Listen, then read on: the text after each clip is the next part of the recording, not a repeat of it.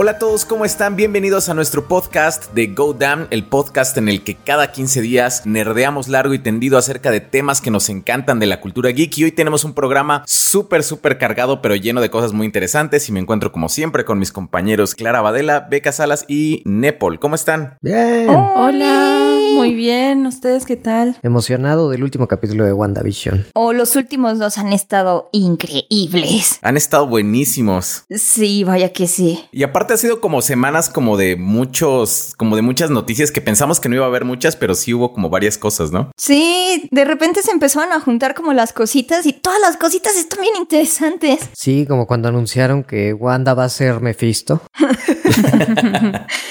no, no, pero yo después anuncié que yo soy Mephisto.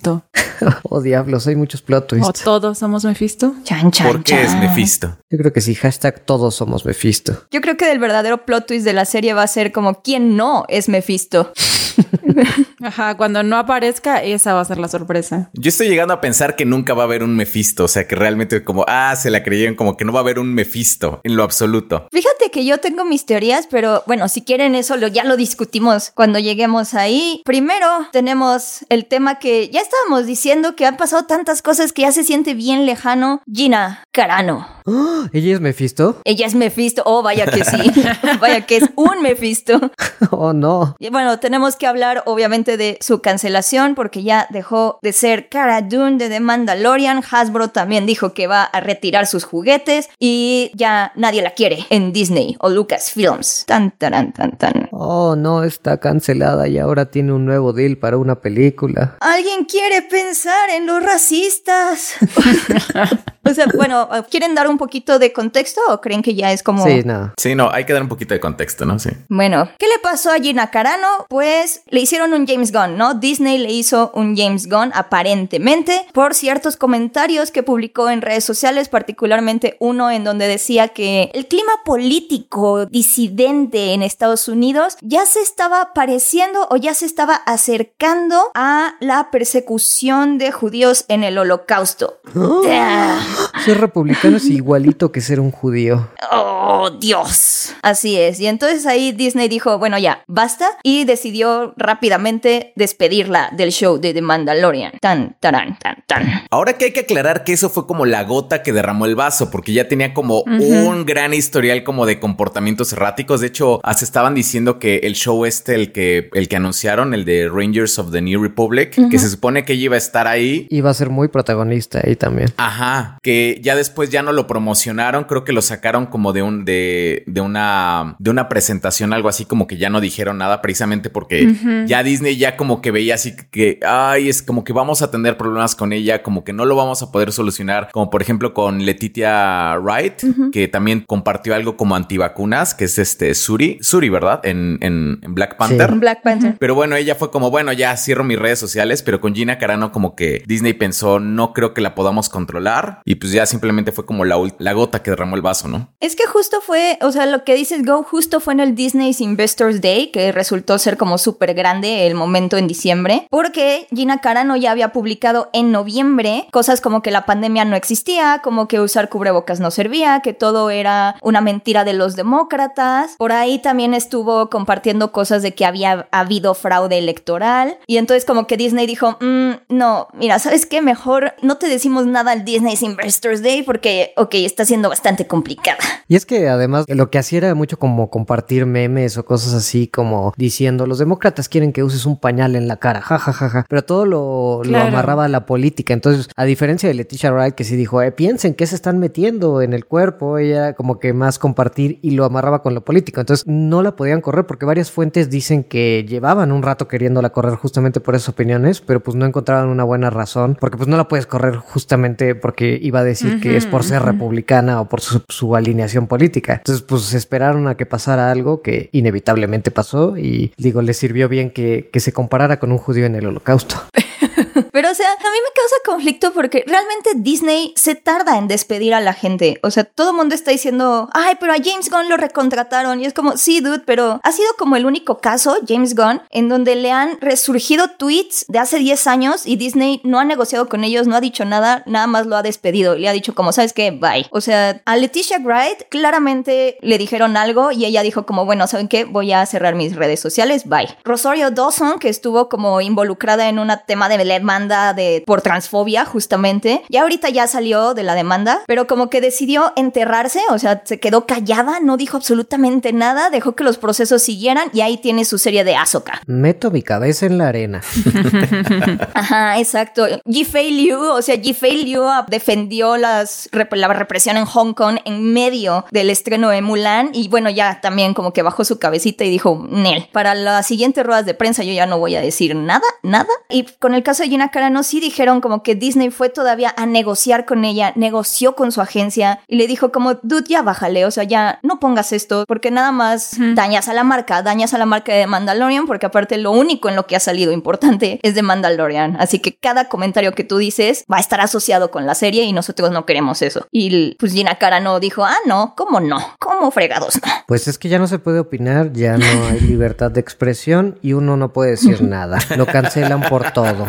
Por todo se ofenden. Esta generación de cristal. Es que ya, ya no puede ser conservador, es el, los malditos Social Justice Warriors, como si el CEO de Marvel no fuera uno de los más grandes apoyos de Donald Trump. Pero es que yo creo que va por ahí, ¿no? Como por los contactos que tiene la actriz, o sea, a lo mejor y sí, lo bien relacionada, lo bien posicionada, digamos, que debe estar la actriz socialmente, como para que tuvieran tanto miedo de decirle, hey, ¿por qué no le bajas tantito? Che, ¿por qué no digas esto? No se me ocurre otra razón, sino como para que no la corrieran de una vez. Digo, también supongo que tiene mucho que ver el hecho de que sea indirecta y de que no haya sido así como buscar a la concientización, digamos, de la gente, como fue el tema de las vacunas, ¿no? Por ejemplo, de como, hey, piensen que se están poniendo en su cuerpo, a ella no le interesa qué te estás metiendo en el cuerpo, ella quiere sufrir, ella es una víctima.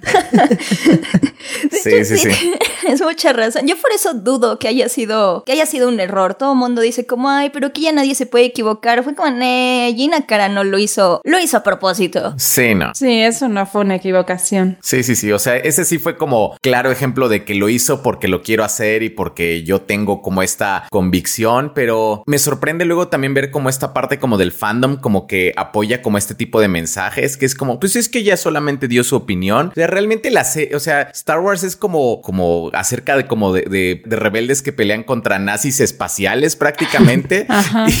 y, y, o sea, como que me causa como conflicto luego como que, a ver, tu serie habla acerca de personas que luchan en contra de nazis espaciales, pero estás apoyando como una persona así como, como Gina Carano, no se me... Sí, pero apoyas a nazis en vida real. Sí, sí, sí, es como... Que antes de que me cancele, no estoy diciendo que sea una nazi Gina Carano por ser republicana. Oh. Oh. Lo que me da risa es que salieron muchos screenshots de varios canales de YouTube que se dedicaban a poner cosas como 154 razones por la que Capitana Marvel es Mary Sue. Por la que Cara Dune es Mary Sue. Ajá, y que además mencionaba, tenían videos de Cara Dune, este, y de por qué ella también es Mary Sue, y ahora tienen videos, no se puede apoyar la libertad de, digo, no se, no pueden censurarnos. Cara Dune, otra víctima de Lucasfilms. Sí, por ejemplo, como esto de Ben Shapiro, de que Gina Carano se unió a él, este, para hacer como una película, pero Ben Shapiro recientemente había dicho que no le gustaba que hubiera heroínas femeninas en Star Wars porque en sus palabras era como una propiedad de niños, entonces que por qué había como tantas heroínas y entonces ya ahí con Gina Carano, ¿qué onda? Pues es igual que esos youtubers. Es que es igual que Ben Shapiro diciendo que lo de Gina Carano no es antisemitismo porque los conservadores no son antisemitas. Oye, es que bueno, a mí Ben Shapiro es, para los que no se lo saben, es un comentarista político de tendencia conservadora. Fue, creo que lo más, por lo que más debemos recordarlo es que fue editor del periódico de Breitbart de tendencia conservadora que fue el que el que empezó con el Gamergate. Entonces ya, ya se van, ya se irán dando cuenta la, la fichita que es Ben Shapiro y con quién se anda juntando Gina Carano. Sí, o sea, no es solo conservador, es como ultra conservador, no, no, sí es así como como está como un como no fue el de el que decía del, de los químicos que hacían a las ranas gays, o ese fue Alex Jones. Ah, no, sí creo que fue sí fue Sí, y también se la pasa diciendo que el cambio climático no existe y cosas así. O sea, es literal pro todo extrema derecha. Y nada más porque habla rápido y te dice cosas como muy listas que parecen que no les puedes refutar. el mundo pierde la cabeza y lo considera como, ay, este dude que se habla con hechos científicos y objetivos, pero no se dejen engañar gente. Cuando Ben Shapiro está involucrado, hay algo, hay algo ahí. O sea, no sé, es que es muy, es muy obvio. Incluso ahorita con lo que, ya ven lo que dijo Carano ayer, creo, que ya empezó a hacer como la táctica Ray Fisher, que dijo que va a hacer una entrevista porque sabe que no es la única que ha sido bulleada por esta compañía, que ya sabía lo que se veía venir, pero que decidió por sus convicciones luchar y que va a seguir luchando para que ya esta compañía deje de bullear a los pobrecitos personas racistas. o sea, no sé, es como, ay, no. Está fuera de control, está fuera de control los Social Justice Warriors y debemos hacer algo al respecto. Aclara que es, que es sarcasmo, Nepal, porque no, no va a faltar la persona de Nepal, el Go Down lo dijo, que los Social Justice Warriors están fuera de control y necesitamos hacer algo con ellos. No, que no ves que ahora nos atacan en conjunto y somos los Go Down. Ah, sí. peor tantito. Para quien no sepa, en algún comentario de YouTube nos dijeron que por qué atacábamos el cómic de The Voice, que se jodan los Go Down, entonces ahora somos el equipo superheroico, los Go Down. Está bonito que nos hayan dicho así. Sí. sí. Lo, opiné ese comentario. Sí, es muy bonito. A mí sí me gustó. Los Go Down. Aparte me dio como mi sentimiento de comunidad, como ya somos un equipo. Hasta que no tienes tu primer archienemigo. Sí, sí, sí. sí. Pero bueno, Gina Carano no fue la única que fue cancelada esta semana. Otro gran artista también fue cancelado, súper cancelado esta semana. Pero ahora por cosas diferentes, ¿no? A Gina Carano la estamos, la, bueno, la están cancelando entre comillas por sus opiniones controversiales o lo que piensa en redes sociales. A este hombre lo están cancelando por sus acciones. Chicos, ¿qué piensan de Joss Whedon? Mira, es un tema complicado que me duele, me duele en el alma. Ya sé, a mí también, me, rompe el coro coro. Porque todavía con todo esto de Ray Fisher, yo decía, a ver, ¿por qué no, no sale alguien más? O sea, era curioso que no saliera nadie a defenderlo, ¿no? Porque con absolutamente todos los, por ejemplo, en Marvel, justamente cuando fue el tema del peor Chris de Chris Pratt, salieron a defenderlo. Cuando fue lo de James Gunn, salieron a defenderlo. Leticia Wright también la defendieron algunos, aunque... La defendió. Sí, Don Cheadle la defendió y hubo varios. Pero Josh Whedon, nada, sí, y dirigió dos películas de Avengers. O sea, no es como que estuvo en tantito en Marvel. No, no, no, no. O sea, tuvo una influencia muy grande y nadie salió a defenderlo. Y eso me sacaba mucho de onda. Sí. Y que nadie de los programas anteriores hubiera dicho nada también. Pero ahora que salieron el elenco de Buffy a confirmar que en efecto es una persona nefasta con muchísimos abusos laborales. Es que no solo, no solo fue el elenco de Buffy ¿no? O sea, estuvo cañón la declaración que dio Charisma Carpenter, quien interpretó a Cordelia, objetivamente el mejor personaje de toda la serie de Buffy, Cordelia Chase. Sacó un statement súper fuerte en donde ya, o sea, habló claro y tendido de cómo se sentía durante las grabaciones de Joss Whedon, de cómo se sentía abusada, cómo necesitó años de terapia y de cómo Joss Whedon tenía actitudes horribles al grado en el que la despidió nada más porque se embarazó mientras estaba grabando la cuarta temporada de Angel. Eso, eh, o sea, y que ya después Sarah Michelle Gellar también salía a decir como, mm, sí, entiendo, la apoyo. David, Sarah Michelle Gellar, o sea, Buffy, David Boreanaz, Angel también fue como de, sí, sí, lo entendemos también. O sea, Margaret Trachtenberg, que fue Dawn, la hermana de Buffy, también fue como de, ah, sí, por cierto, Joss Whedon tenía prohibido estar a solas conmigo durante la grabación. Es como, wow, wow, wow. Ajá. Ajá, ajá. No voy a decir por qué, solo digo que era un tipo muy raro. Exacto, o sea, a mí se me hace como muy fuerte eso, o sea, a lo mejor y nadie quiere hablar y nadie quiere decir su testimonio. Y yo entiendo, es muy pesado y es muy fuerte. Y te pone en una, en una situación de vulnerabilidad, además de que quién sabe si no tienen contratos firmados o acuerdos o cosas así, que muy probablemente, pero el hecho de que todo el mundo salga a decir como, sí, yo sé de qué está hablando, estoy de acuerdo, o sea, me parece una frase así como suficiente como para dejarnos bien claro que de quién estamos hablando, de qué tipo de persona estamos hablando. Fuertísimo, fuertísimo, se me cae un, héroe, pero uy, les creo, les creo totalmente. Es que sí estuvo muy fuerte, así como entre todos. Y como dice Nepal, nadie salió a defenderlo. Un actor sí, Alan ¿Ah, Tudyk. Alan Tudyk. Ay, no. Sí. Pero es que Alan Tudyk es de sus mejores, lo usa súper bien en sus series.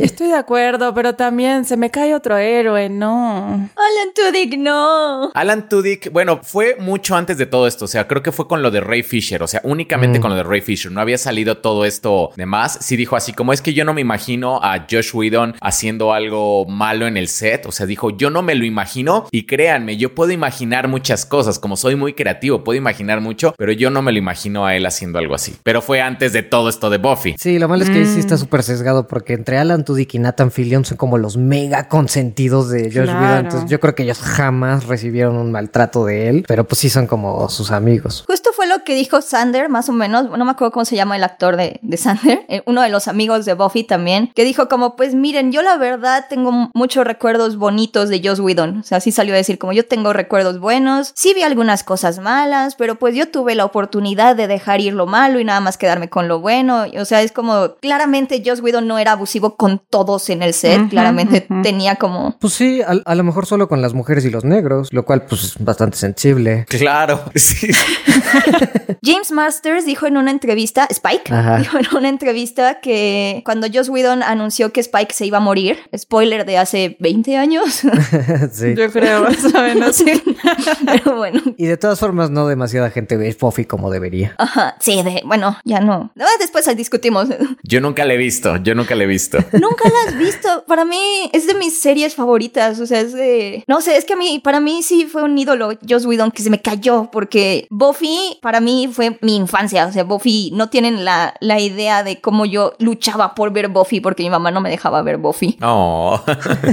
Pero los lunes a las 9 de la noche en Canal 5 era como de no, yo tengo que estar ahí, tengo que estar ahí. ¿Por qué no te dejaban por las lesbianas? O por los vampiros. Como que no le gustaba, ajá, como que no le gustaba. no le gustaba nada lo de que fueran a muy amiguitas Tara y Willow, pero nada así, nada, nada. Así no deben ser las amigas. Sí, así no son las amigas. Malas influencias, malas influencias. También tenían un tema como que los vampiros y el diablo y tal, que estaba muy feo. Y yo estaba muy chiquita, o sea, yo sí que tenía como ocho años, una cosa así, siete. Pues sí, como que sí estaban como, no te metas con esas vampiras lesbianas satánicas. Entonces fue como, no, mamá, yo... Y tú no, Josh Whedon está llevándonos al futuro. sí, cañón, es como, no. Y ya después también como que con su run de Astonishing X-Men, como que fue de los primeros artistas en el que yo ya identificaba, como que decía, Josh Whedon es bueno y lo admiro, sin que fueran actores, por ejemplo. Sí. Entonces para mí sí es como muy doloroso. Bueno, que de repente Spike dijera que nada más porque James Masters le dijo a Joss Whedon como, hey, mi personaje está siendo muy popular, no lo mates. Dice que Joss Whedon así lo perdió, o sea, perdió la cabeza y lo empujó y lo acorraló en una pared y le dijo, yo voy a matar a tu personaje, no me importa cuánta gente vaya a llorar por él, no me importa. Y que como... es como, wow, tranquilo, Whedon. Y es que además en esa, en esa época tenía la, la fama de matar a personajes queridos y ya todos lo criticaban por eso. Ay, cuando esa era la mayor controversia de Joss Whedon. Pero, o sea, está muy fuerte, ¿no? Como que empiecen a salir estas cosas. O sea, más bien, como que justamente estos testimonios así como yo tengo buenos recuerdos, pero pues a mí nunca me gritó, ¿no? Casi, casi. Y es como, sí he visto cositas y se ve que el tipo se la pasaba gritándole, o sea, y explotaba por cualquier cosa. Y si te pones a juntar los testimonios, era un tipo horrible. Era como la profesora esa que regaña, ¿viste? Ah, en, el, en el grupo, pero mientras no te toque a vos y vos tengas tu buena calificación, mm, no me meto, no sé. Excelente maestra. Tengo buenos recuerdos de ella. Pues es, es triste, ya se veía venir. O sea, la verdad es que yo ya estaba como medio hecho a la idea, pero ya que salieron todas estas declaraciones, sí fue como, pues ya cayó el balde de agua fría, era momento. Y de todas formas, ya, ya estaba bastante cancelado. O sea, ya le habían. Con lo que le debe haber dolido que le quitaran su serie que acababa de hacer de The Nevers, porque el tipo ama sus series. Entonces, este, que se la quiten. Pero bueno, pues ya. Yo creo que ya de aquí sí no va a tener carrera. La veo difícil. O sea, sería raro porque, o sea, quien te suele salvar en estos casos puede ser Warner, pero en Warner fue donde todo explotó. Entonces, sí, yo creo que ya no, no, tiene ningún futuro. Aparte, no es como que tenga como un fandom actual como tan fuerte. O sea, por ejemplo, sí tiene como un fandom así como de los noventas, así como por todo esto como de Buffy y todo eso, pero ya tampoco son como, o sea, muchas de esas personas ya no son como tan activas como socialmente en línea, así como para estar peleando por, por un regreso de Josh Whedon o algo así, ya no lo veo. Es que ya están viejitos, les duele la espalda. Ya son millennials de los primeros. sí. Ajá. Sí, primero. Y aparte porque ya también han dicho como de, como cositas como sí, Buffy fue subversiva en su época, pero ya para estándares ahorita, pues ya tiene sus limitaciones, ¿no? Sí. Y lo mismo con Doctor Horribles, lo mismo con Avengers, incluso lo mismo con Avengers Age of Ultron. Entonces, no sé, como que todas sus cositas como que envejecen muy rápido. Sí, eso sí tiene. Sí, sí, sí. Pero bueno, ya pasemos a cosas más felices. Artistas horribles, dejen de arruinar mi infancia. ¿Qué les parece la noticia de que ya llegó Supergirl al universo de DC? Chan, chan, chan, chan, chan, chan, chan, chan. Sí, va a salir en The Flash, ¿no? Así es, Andy Muschietti confirmó que Sasha Cayley va a ser Supergirl y va a aparecer por primera vez en The Flash. O no solo eso, va a ser una Supergirl de ascendencia, o bueno, latina. Uh. Tun, Nice. tururun, tun, tun. Yo ahí tengo sentimientos encontrados, no por, no por la. ¿Por lo de Latina? Sí, claro.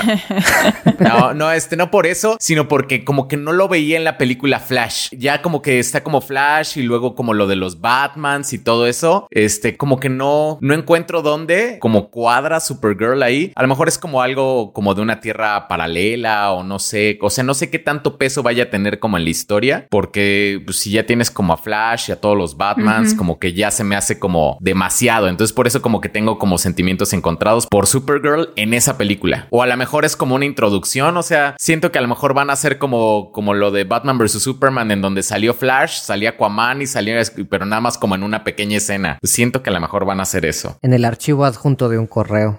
En el archivo adjunto de un muy buen correo.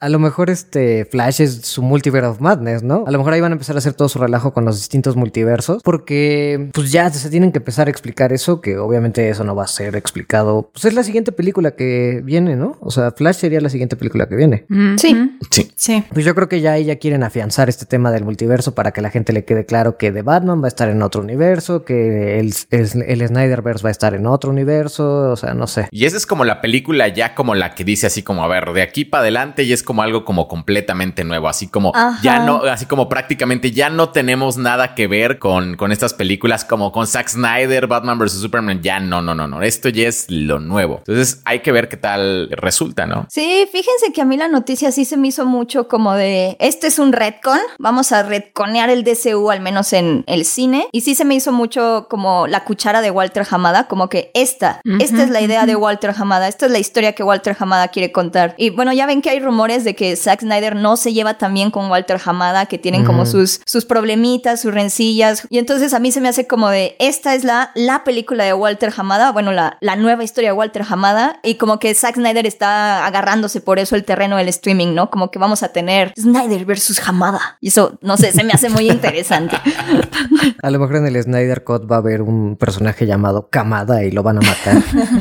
Qué coincidencia. En cámara lenta, ¿no? Súper gráfico. Y luego también se me hizo como, también está los rumores de Batgirl, entonces ¿será que quieren hacer como este equipo de superheroínas, tal vez, que se junten eventualmente? Podría ser que vaya por ahí el asunto. Siento también que a lo mejor parte como de esta nueva etapa incluye mujeres, como que solamente tenían como un personaje así como Wonder Woman y go, ah, ok.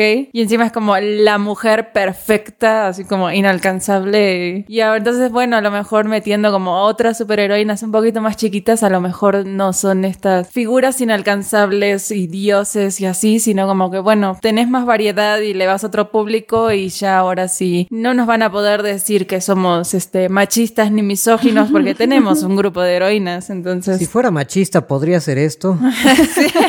Supergirl López, vas. Justo, ajá.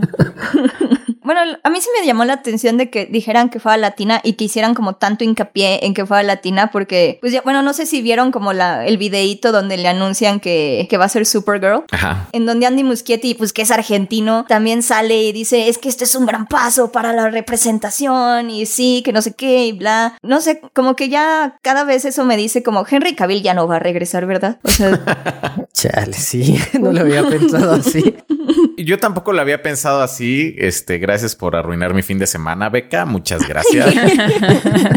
sí, porque Batfleck creo que no va a salir en, en Flash, ¿no? O va a salir medio como despidiendo. Ajá, como despidiéndose, sí. sí. Como dándole la batuta a Michael Keaton, como bueno, tú ahora eres el Batman, viejito. Pero entonces de ahí, o sea, sí, ya no vamos a tener Superman en un rato, porque de aquí a que eh, deciden rebotearlo o recastearlo, no sé. No sé, yo todavía tengo esperanzas. Ajá, yo creería que hace falta esperar a que todo el mundo se le olvide la terrible película que fue de Superman de Zack Snyder y como que dejemos eso en el pasado. terrible película de Superman. Es terrible, es terrible. Tuviste otra película, tuviste otra película, claro. No, no, no, no. Es más, ni la pude ver porque yo jamás me duermo en el cine, pero con esa película me dormí en plena película. No, no, no, no, no. Una cosa. Pues es que traías gripa, te echaste unas pastillas para la gripa, pues obviamente, pues te dormiste. No, no, no, no. O sea, de verdad, mala, mala, mala. Pero bueno. pero sí viste Batman contra Superman. Eso también es cierto. Sí, bueno. Tienes que aceptar que, bueno, o sea, por ejemplo, yo creo que Man of Steel es mucho mejor, mucho, mucho mejor que Batman vs. Superman. Oh, no sé, no sé. Nos vamos a meter en este terreno. Sí, estoy de acuerdo. Estoy de acuerdo con Go. Puedo, ok, ok, lo tomo. Sí, va. Si comparamos a Man of Steel contra Batman vs. Superman, Man of Steel es superior a Batman vs. Superman. Ok. Ay, no sé. O sea, Batman vs. Superman. Solo por, no, por el hecho de no tener al Lex Luthor Joker, ya la hace mejor que Batman vs. Superman. Pero, pero, pero, eh, eh, soy Lex Luthor. A mí también lo que me llama la atención es que Henry Cavill no está teniendo como su momento de reivindicación como Jared Leto, por ejemplo, como Zack Snyder está manejando su versión de Justice League en HBO Max. O sea, porque hasta Batfleck, hasta Batfleck tiene como ese, esa lucecita de redención de no, es que mira, en Justice League también va a tener una participación diferente y también va a estar en Flash. Y Jared Leto ya no es un narcotraficante bling bling, míralo, míralo. Pero Henry Cavill no está, o sea, a pesar de que bueno, si quieren ahorita, hablamos del tráiler. Chan, chan, chan. A pesar de que ya lo vimos con... Ya estamos rozando aquí con el tráiler. Sí, ya como que ya aquí ya estamos hablando del tráiler. Ya vamos a hablar del tráiler de una vez. Uh.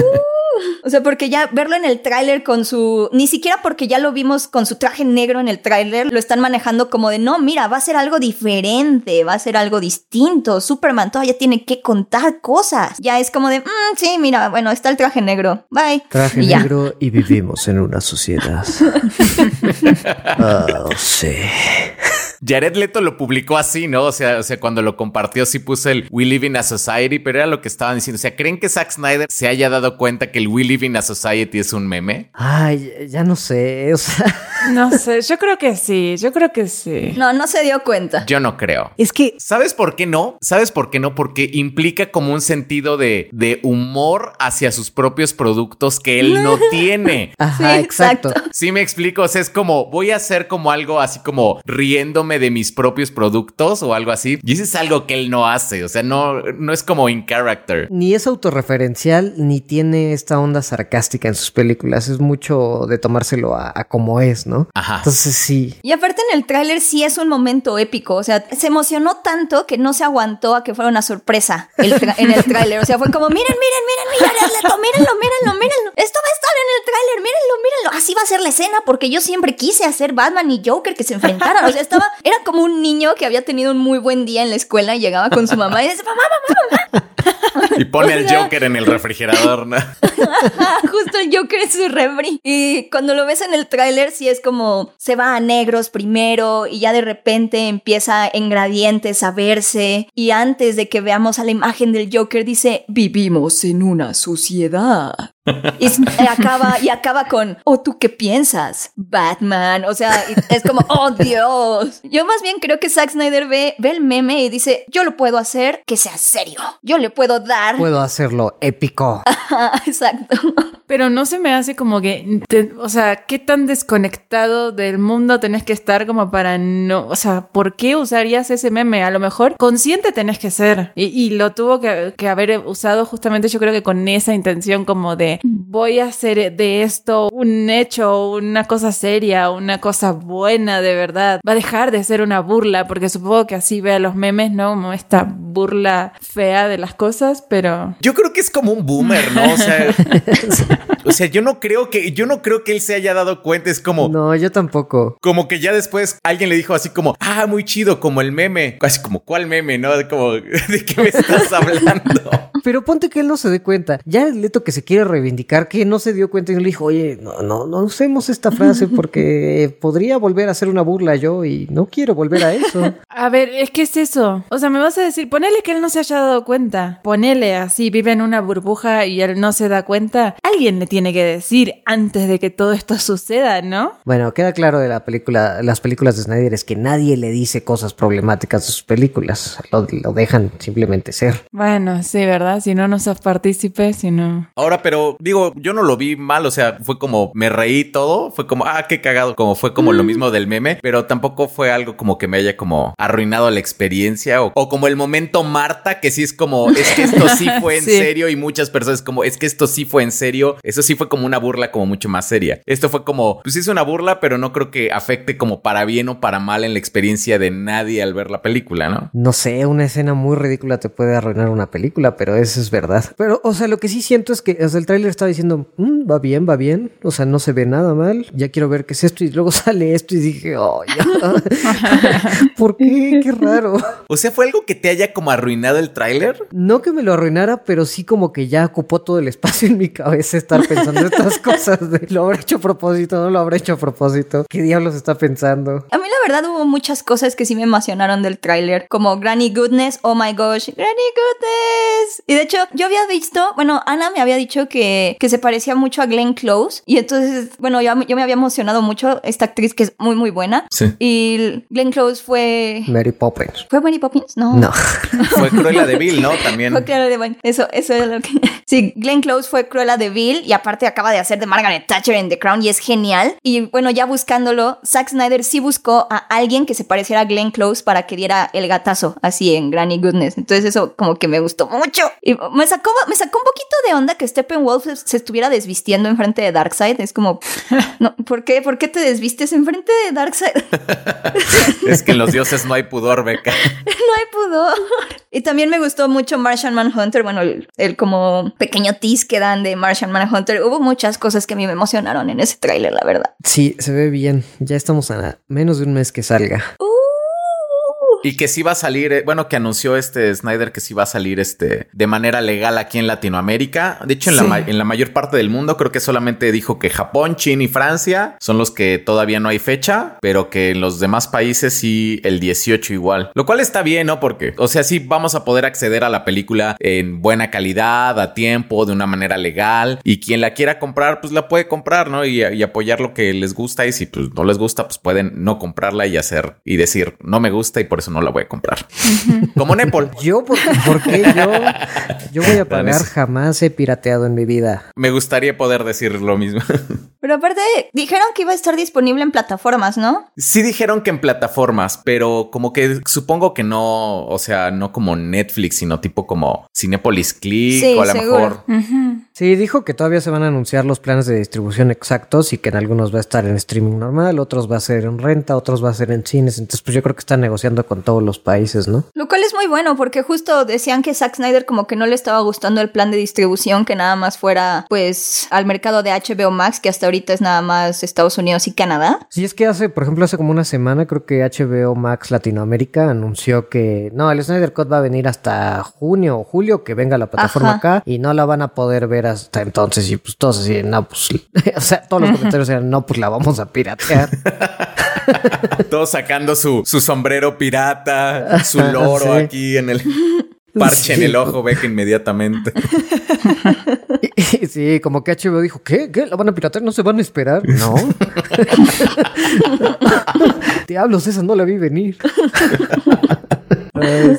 Es que es que es absurdo. O sea, finalmente yo creo que se, tuvieron que haber dado cuenta que el público del Snyder Cut es como muy reducido, estaba como muy contenido. O sea, sí, o sea, estamos hablando de, no sé, miles, millones de personas a lo mejor, pero eh, no sé si, si vale tanto la pena. O sea, si te la, se la van a piratear por cuatro horas, después no lo va a ver nadie. O sea, ya lanzarlo de una vez, deshacete de ese, de ese, de ese bulto y listo, ¿no? ¿Ves? Y dices que yo soy soy el que no la quiere ver. Y... Sí, hay mucho hate. Deshazte de esta bolsa de estiércol humeante. De este cuerpo. Pero es que es más divertido. es más divertido hacerte enojar a ti, Nepo. que yo no creo que sea un bulto. O sea, yo creo que, que HBO Max sí está. Sí le está apostando a Zack Snyder. O sea, sí está diciendo: si esto sale bien, chico, tú tienes futuro en esta empresa. Porque Zack Snyder sí ha estado diciendo mucho que quiere explorar más al Joker y a Batman, que quiere explorar más a Martian Manhunter, que tenía otras ideas. Recuerden que él tenía una idea para una pentalogía de Justice League. Entonces. Sí, pero ¿sabes qué? Ya como que le he estado bajando a su discurso, porque cuando salió lo del Snyder Cut, sí en, alguna ocasión dijo así como, sí, ya estoy más que listo para la segunda parte, ¿no? Y como que alguien le dijo, no, no, no, no, no, Saxpe, así como, espérate, espérate, te acabamos de dar 70 millones, o sea, vamos a ver cómo funciona y todo, o sea, y ya en las últimas este, entrevistas ya ha sido como, no, esto ya es lo último, que, o sea, dijo algo así como, miren, yo ni siquiera me imaginaba que este momento como, como fuera a pasar, entonces, quién sabe, a lo mejor en un futuro, pero ya es muy diferente a, sí, ya estoy completamente listo para... De hecho, hace poquito todavía dijo en un podcast que, pues, él ya no tiene planes, o sea, no, no le han dicho nada para nada, él ya quiere, bueno, ya está planeando su película del Rey Arturo, su propia interpretación del Rey Arturo, y pues ya está como más fuera, porque además cuando anunciaron que HBO no lo iba a traer a cines y cosas así, dijeron que era porque se sorprendieron que el tráiler de, o el teaser del Snyder Cut nada más había obtenido 4 millones de views, mientras que Godzilla vs. Kong había obtenido, no sé, 150 millones de views, una cosa así. Entonces que eso les hizo perder mucha fe. Pero ¿qué tal ahorita? ¿Qué tal ahorita este tráiler que se convirtió en el segundo más visto de Warner Bros. solo detrás de It? Justamente como son los de Warner, son de ir, no, mejor sí, no, mejor no, no, mejor sí, no, mejor no. Entonces, sí. Ajá, exacto, son reaccionarios, ajá. Entonces, ahorita le van a dar, ¿sabes qué, Zack? Haznos otras tres series. Trae a Ben Affleck que, que tenga su propia serie, vamos. Una que se llame Vivimos en una sociedad y otra...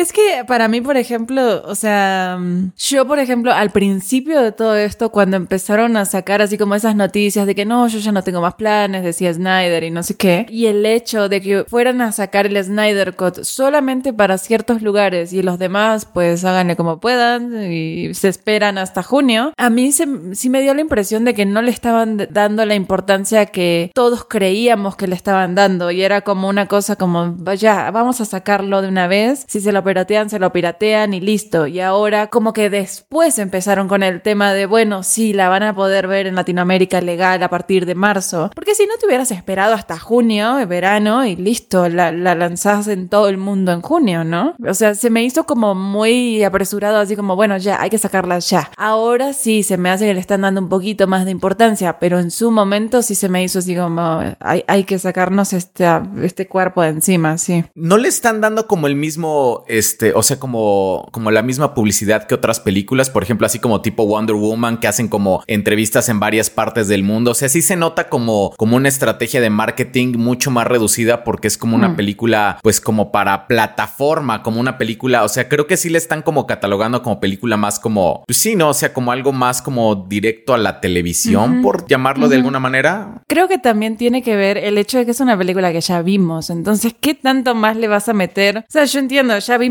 todo lo nuevo que hay, pero ¿realmente ustedes creen que sea una película muy diferente? No es la misma película, es una película totalmente diferente. Ajá, resulta, no creo, o sea, de verdad yo no creo eso. Con cuatro horas, pues es que, por ejemplo, la otra fue hora y media, entonces de entrada, pues ya tienes ya dos horas y media ahí. Yo sí creo que va a ser una película totalmente diferente, o sea, lo digo sarcásticamente, pero sí creo que va a ser una película totalmente diferente. Para empezar, en teoría no va a usar nada de lo que filmó Whedon porque dijo, y estoy citando, que se cortaría los huevos antes de usar una sola de las tomas de Whedon. Eso dijo.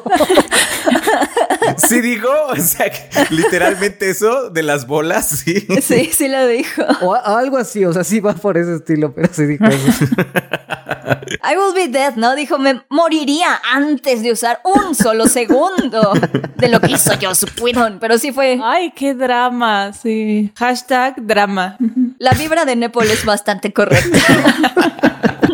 Según yo sí dijo al menos alguna grosería porque me acuerdo que estaba censurado el quote. Pero bueno, entonces yo sí creo, si quitas todo lo de Joss Whedon y era hora y media y ahora son cuatro, más lo poquito que haya filmado, pues sí, sí creo que va a ser algo con totalmente otra intención. Ya, ya entrada de las tomas que se vieron del tráiler, pues sí se ve que es otra cosa distinta, ¿no? Así es, así es. Ojalá, ojalá que sí. Oigan, hablando de trailers, ¿vieron el tráiler de Cruella? La villana que le podría hacer competencia al Joker. Lady Joker. Sí. sí, yo sí lo vi. Fíjense que me causa un poquito de conflicto. Pues no sé, o sea, no sé qué pensar del tráiler de Cruella. Me gusta mucho Emma Stone, creo que Emma Stone es genial y creo que le queda muy bien el personaje, pero no lo sé. Al menos estéticamente se ve increíble, se ve increíble. Sí, se ve genial. Sí, pero algo que no, no había pensado cuando la anunciaron, o sea, realmente no le había dedicado más de un minuto de pensamiento a esa película, pero ahora viéndola es, ¿cómo van a, o sea, porque claramente es una película del villano y si pasa algo como en Pues es un poco más tridimensional, alguien que a lo mejor entiende sus motivaciones. Yo no veo en qué momento voy a entenderla que desoye perritos y se haga abrigos. O sea, no, no veo cómo voy a llegar a empatizar con alguien que mata perritos para hacerse abrigos. Sí, aunque en el tráiler sí, sí te dicen más que es, aunque, ay, es que no sé, tengo algunos problemas con el tráiler, porque sí dice como de, I am a woman, hear me roar. Es como, ¿qué, ¿qué es este tipo de feminismo, de girl boss tan rara en una en una tifa que desoya animales. y además como que le están tratando de dar justificación porque ves como tres veces a Dálmatas ladrándole bien agresivo y es como... Los dálmatas son agresivos también. Si estás viendo, si estás viendo. Entonces los villanos van a ser los dálmatas. Se pueden morder. no sé, una cosa muy extraña. Pero no sé, o sea, alguna, alguien me dijo que el tráiler como que sí se veía que estaban construyendo un villano villano. Entonces tal, tal vez sí, o sea, tal vez sí es. No creo. Es que es muy raro porque Disney no suele hacer ese tipo de cosas, no suele hacer como irse full dark y contarnos la historia de un villano de verdad y que veamos más bien como su espiral y descenso hacia la locura o hacia la verdadera villanía, se me hace como raro dado Disney. O sea, sí. Sí, o sea, que termine en un tema que digas, no puede ser lo que acabo de ver. O sea, acabo de ver Emma Stone matando perritos. así que te quedes así choqueado, ¿no? Y que ese haya sido el mensaje, así, ¡pum! Esa es la villana. Era una historia de origen de villana, aquí está su villana. Hear me roar. Toda la generación alfa que vea esta película se va a volver vegana inmediatamente. de lo mucho que las traumó Cruella. sí, o sea, no, no creo. Hubo mucha gente que luego, luego lo estuvo comparando con el Joker. Sí me dio como esa vibra a mí también cuando hace explotar las cosas y cuando dice como, oh, sí, soy una mujer, escúchenme rugir y tal. Y algunos dicen que estoy loca. Uh, uh, uh. Como que sí me dio como ese feeling del Joker de Joaquín Phoenix. Y pues el Joker de Joaquín Phoenix está hecho como para que empatices con él un poquito, o sea, como para que entiendas su espiral hacia la locura, su hartazgo y que no es un hartazgo. Al final lo que te dicen es que no es un hartazgo que nada más lo comparte una persona, sino que es un hartazgo generalizado, ¿no? Que llega a todos los grupos sociales, particularmente a los grupos más vulnerados. O sea, ese es como el punto del Joker. Y como que sí me dio ese feeling a mí en Cruella. Y como que es como, pero mata perritos. O sea, no es como que la sociedad le haya hecho cosas malas como se las hacía el Joker de Joaquín Phoenix. Ella literal mata perritos. entonces, no sé, me da como mucho, mucho conflicto. Sí, te entiendo bien.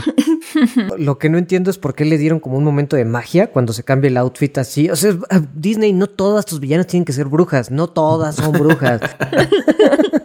Ay, es una mujer malvada, ponla como bruja. Sí. Oigan, y hablando de brujas que matan perritos. Qué buen side, güey, le diste, Nepo. Así es. Ah, solo por eso quería hablar de Cruella. Abriste una gran herida. Es momento de hablar de WandaVision, episodios, ¿qué? ¿6 y 7? 6 y 7. Todo con spoilers, todo, todo, todo. Todo con spoilers, sí. Spoilers, Easter eggs. No lo creerás. Círculos rojos en el thumbnail. Flechas que no apuntan a ningún lado en la miniatura. Prepárense. Bueno, este, ¿qué tal les parecieron los, los capítulos? El episodio de Halloween ha sido mi favorito. Ah, sí, estuvo muy bueno. Me encantó. Sí, la verdad es que el episodio de Halloween sigue siendo el mejor. O sea, porque el último, el de Rompiendo la Cuarta Pared, es como muy revelador, pero no se me hace tan buen episodio per se. En cambio, el de Halloween es increíble. A mí, bueno, a mí la verdad sí, me gustaron mucho los dos. creo que los dos están súper bien hechos. Y Elizabeth Olsen, yo creo que se va a ganar una gran nominación. O sea, merece una nominación porque en el episodio 7 yo sí la sentía, la sentía actuando como si estuviera en ese tipo de formatos de series tipo Modern Family, rompiendo la cuarta pared. Y en el episodio 6 la siento, la sentía como Lois, o sea, sí la sentía como esta, esta mujer que estaba como aparte en el mundo de sus hijos. Ay, no sé, me encanta, me encanta Elizabeth Olsen, es muy buena. Fíjate que justo en este último es cuando dije no manches con Elizabeth Olsen. Cuando ya, o sea, cuando ya la ves siendo totalmente meta en estas series, que, que además todas estas series de 2010 era, son de este formato de romper la cuarta pared constantemente y el tema de las entrevistas. Porque aparte de Mother Family sí tiene un poquito de The Office, o sea, la intro de The Office es musicalmente casi igualita, eh, la, la, intro que tuvieron en WandaVision, pues. Y sí como la ves siendo así meta, que también Paul Bettany se rifó cañón. o sea, me encanta cuando dice, ¿qué, qué estoy haciendo? Sí. ¿Qué estoy hablando con ustedes? Voy con mi esposa. ¿Por qué estoy el tiempo? ¿Qué es este lavalier? O sea, me encanta eso. Estuvo muy bueno. Sí, o sea, esa parte me encantó. Y hay un guiño, que, o sea, que hace como algo como muy Jim, ¿no? Así como que voltea la cámara y eso es como completamente de Jim de The Office. Aplica la Jim y voltea así como, ven, ven lo que está pasando, lo que tengo que vivir. sí. Oigan, pero también, ¿qué onda con la información falsa que ha estado circulando particularmente en estos dos episodios? O sea, porque ya fue falso al menos de que los tres últimos episodios iban a ser de una hora. Este no fue de una hora. Se me hace que los otros dos iban a ser de una hora. Eso sí, sí lo creo de hora y media. Yo solo vi que iban a ser los últimos dos, porque dijeron que el runtime total tenía que ser seis horas, entonces lo que se había teorizado era que los últimos dos iban a ser de una hora. Es que justo llevaban como tres horas en los últimos y por eso habían dicho que los tres últimos iban a ser de una hora. Ahorita ya quién sabe si van a ser hora y media o si va a ser una, un gran final tipo película. Incluso había como rumores de un episodio secreto, ¿no? Ajá. Que, que nadie había, que no habían anunciado y que iba a haber un episodio de más. Y también por las fotos, o sea, las fotos de Darcy con su ropa de Two Broke Girls y las fotos de Van Peters en un, en un set tipo The Office, así verdaderamente vestido como Godín, un, bueno, un Godín malvado. Decían que sí eran oficiales y tras. No, no es cierto, nada de eso. Porque a partir de ahorita creo que ya no va a haber eh, parodia de sitcoms, ¿no? O sea, creo que ya ahorita se... Ya alcanzaron la continuidad. Ajá, ahorita ya rompieron la cuarta pared y ya se van a volver ahora sí Marvel todo, todo el tiempo, porque incluso ya cuando entró al sótano de Agatha, ya volvió nuevamente el aspect ratio, el tamaño así de la pantalla, que ya se vuelve a expandir toda. Entonces, y eh, eso solo lo hacían cuando ya estaban en el mundo real. Afuera. Ajá. y ya como que ya se quedó ese. Entonces, yo creo que ahora sí ya viene la parte Marvel de láseres y golpes y resolución del misterio de cómo va a ser, ¿no? Yo creo que el siguiente capítulo sí tendría que ser todo afuera, porque, o sea, no te pueden, o sea, viene el gobierno así como, hay que prepararse para el lanzamiento y ya, así como típico. El malo muy malo, muy, muy malo. ¿Qué es lo que van a hacer? Seguramente van a tirar unos misiles porque al parecer es lo único que sabe hacer el gobierno. Es como, así ah, misiles. Quiero a mi arma. Me dio mucha risa el episodio 6 porque sí ya te pusieron a Hayward como el malo, así nada más le falta un bigote. Que a mí se me hace que tiene un bigote metafórico cada que habla. porque ya es como ya full malo. Cuando habla con Mónica, bueno, que a mí me gustó mucho esa escena cuando le dice a Mónica, pues tú qué, tú te fuiste durante cinco años y también fue difícil para los que vivimos aquí y tal. Y es como de, uh, golpe bajo. Pero después cuando... Sí, cuando le dice, creo que fue mejor que no ah, estuvieras en la muerte de tu bebé. Sí. Pero también, o sea, el estilo de cuando dice, sí, sé la opinión que tienes sobre las personas con superpoderes. O sea, lo dijo hasta, no sé, como discriminándolos ya, o sea, ya siendo como full malo, malo, malo, malo. Sí.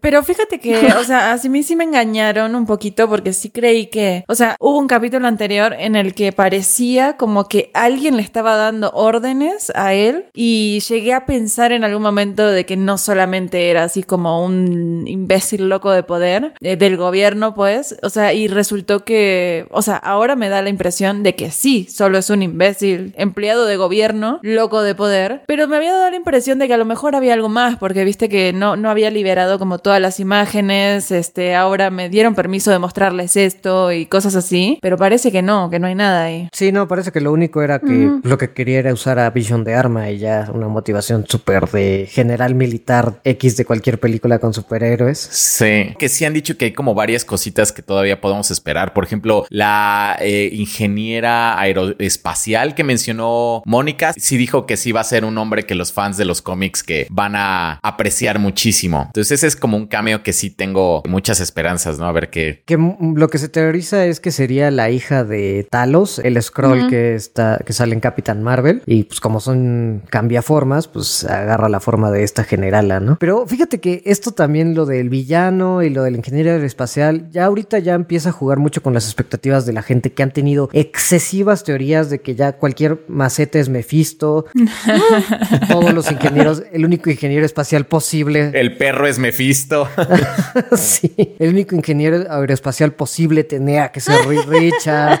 Este eso a mí, fíjate que sí, sí creo que está como que dañando un poquito, no sé, si no bien la serie, la forma en la que están como percibiendo la serie, porque sí, había muchísima gente enojada de que no fuera Reed Richards. Ajá, y es como, esa es tu expectativa. Ajá, o sea, son rumores, ¿no? Son especulaciones que como fanboys todos podemos hacer y ojalá, o sea, ojalá lo sea, pero ¿cómo? O sea, estás teniendo una serie que está siendo muy diferente y claramente te están seteando que Wanda va a ser un personaje súper importante en el futuro del MCU, o sea, es, lo que debes estar viendo, muchacho. Ya Reed Richards llegará, los Cuatro Fantásticos van a llegar eventualmente. De la mano de John Watts. Bendito Dios de la mano de John Watts. Sí, no manches. Oye, 500 días con ella es muy buena. Sí, pero ya lo último, o sea, es que el tema es que John Watts en Marvel como que es muy diluido, ¿no? Es un zapato beige. De hecho sí, porque la, bueno, la relación que tienen Spider-Man con Gwen Stacy está bonita, sí está bien hecha. A mí me gusta esa parte. Pero eso es de Mark Webb, ¿no? ¿Es de Mark Webb? ¿No es de John Watts? No, es de Mark Webb, sí. Ah, perdón, los confundí. sí, porque este punto, o sea, la única, ya se han hypeado tanto con sus miles de teorías y de que tiene que ser esto, que la única manera de, pues ya de que estén satisfechos es que sí vaya a salir John Krasinski como Reed Richards, porque además ya se tienen los cast pensados, ¿no? Y tiene que ser esta persona a fuerza. Basados en su corte de cabello, ya tienen los cast pensados. Sí, Peter Evans tendría que ser Mephisto a fuerza, que bueno, esa es todavía la que podría tener más probabilidad. Y, ya, este, Hayward tiene que ser un villano también súper fuerte, no puede ser simplemente un idiota o un tipo de militar. Que yo creo que por ahí va, ajá. Sí, yo también creo, o sea, ya no creo que salga como Mephisto como tal. ¿Ustedes sí creen que salga Mephisto? Es que viene a lo que hablamos la vez pasada, sería muy salido de la manga, ¿no? Alguien que nunca han explicado. No, es que sabes que, o sea, relacionado con todo lo que han mencionado, yo creo que, o sea, tenemos que tener en cuenta lo siguiente, con el nuevo esquema de Disney y de Marvel, vamos a tener películas de cine, películas de streaming, series de primera y series de segunda. Y esto, o sea, le estamos pidiendo una serie demasiado. O sea, Marvel nos dejó clarísimo que es súper importante y que las tenemos que estar viendo y que vamos a tener que prestar atención si queremos estar al día con todo el MCU. Pero realmente le estamos pidiendo, o sea, no solamente, o sea, en los siguientes dos capítulos nos falta un cameo a nivel de Mandalorian, nos falta eh, lo del ingeniero aeroespacial que, que estamos todos esperando que eso, que resuelvan si van a ser el inicio de los mutantes o no. Los cuatro fantásticos. Que aparezca cuatro fantásticos, que aparezca Mephisto, o sea. Los X-Men. Ajá, ajá, que va a aparecer Magneto así volando, ¿no? Así como. hola, hola. Yo soy tu padre. Ajá, no, o sea. Y en sillita de ruidos, Javier. sí. A mí no me importa, después de ver la manera tan épica en la que Mónica tiene sus poderes, ella ya es la primera mutante del MCU, no tiene. Me gustaría, de hecho, muchísimo la idea de, de que tal vez ese pueblito de Westview son los primeros mutantes, porque pues ya se reescribió su código genético. Me gusta esa idea, que no necesariamente sean los X-Men, sino que sean como, ah, pues Ajá, el inicio, la activación del gen mutante. Estoy de acuerdo, me gusta esa idea. Pero yo creo que, o sea, no lo van a resolver en esta serie. A lo mejor y dentro de cuatro o cinco años, cuando empiecen con los planes sobre los mutantes y digan, uh, en un pueblito de Westview, este, los poderes de la gema y Wanda y todo.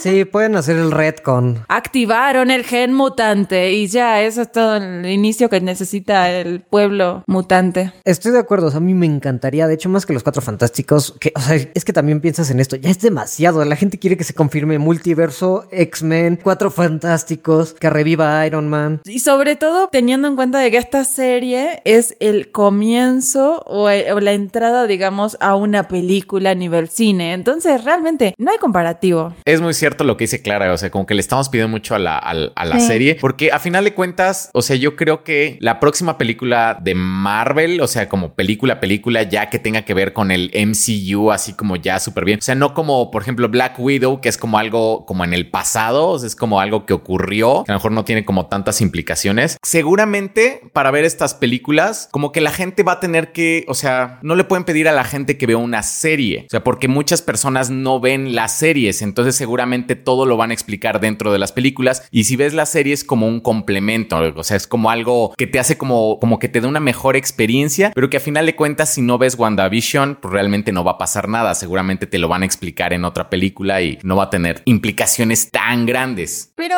se han dicho que, que esta serie va a estar directamente conectada con Doctor Strange in the Multiverse of Madness. De hecho, yo tengo mi teoría loca y este sí es, me voy a poner mi sombrerito de aluminio. Yo creo que tal vez Mephisto, sí te, es que sí te están dando como muchas pistas de que por ahí anda Mephisto.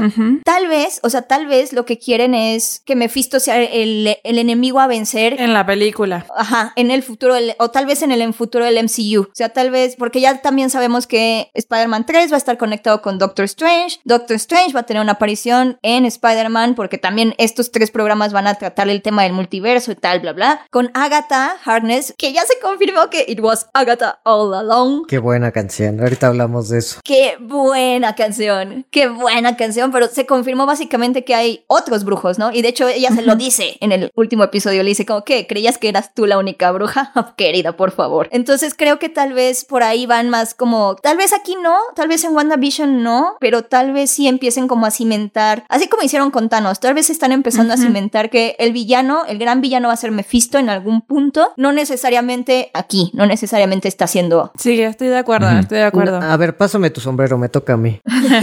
Pido el sombrero de aluminio. O sea, puede ser, y también lo he pensado así, pero no tanto, porque creo que algo que se nos olvida mucho es que justamente lo que están tratando de construir ahorita en Spider-Man 3 y con WandaVision es el multiverso. No se están enfocando tanto ni en lo místico ni en nada de eso. De hecho, ya, o sea, ya vimos que Kang va a ser el, uno de los más grandes villanos de la nueva fase y Kang es un tipo interdimensional y intertiempo que viaja a través de las distintas realidades y, y dimensiones. Entonces, o sea, creo que se nos fue esta onda porque además... Ah, claro, pero si nos ponemos a pensar que el multiverso va a ser abierto por Doctor Strange, entonces la magia va a ser un componente esencial para la, para la apertura del multiverso. No, y obvio sí, porque además este se quedó, por ejemplo, la última de Doctor Strange fue con este mordo, ¿cómo se llama? Que ya estaba harto de que hubiera tantos hechiceros. Entonces sí, obviamente la magia va a estar bien vinculada acá, pero el principal foco que quieren presentar aquí es el multiverso. También The Eternals es bastante mágico, ¿no? O sea, a pesar de que sí son dioses, son dioses espaciales, también tienen mucha de magia, ¿no? Es magia y cosmos, ajá. Ajá. O sea, es que como que se están yendo más a esa, a esa onda como de la magia y el cosmos. Ajá. Y entonces acá, o sea, lo que más me da eh, y me hizo como volver al tema del multiverso fue el tema del Nexus, porque ya aquí con todo lo del Nexus, el Nexus en, en los cómics son seres que son como pivotales para su realidad. Y Wanda, por ejemplo, es el Nexus del de, universo 616, que es el universo principal de Marvel. Entonces, o sea, esta oh, pero no solo es eso, no solo es eso, porque recuerden que en Thor The Dark World, Nexus también son las, las formas en las que todos se conectan a través de todos los mundos. Ajá. Y se conectan a través de magia, por ejemplo. Que también tenemos que hablar de Nexus porque ya sabemos la razón por la que nos ponen Age of Ultron cada vez al final de cada episodio.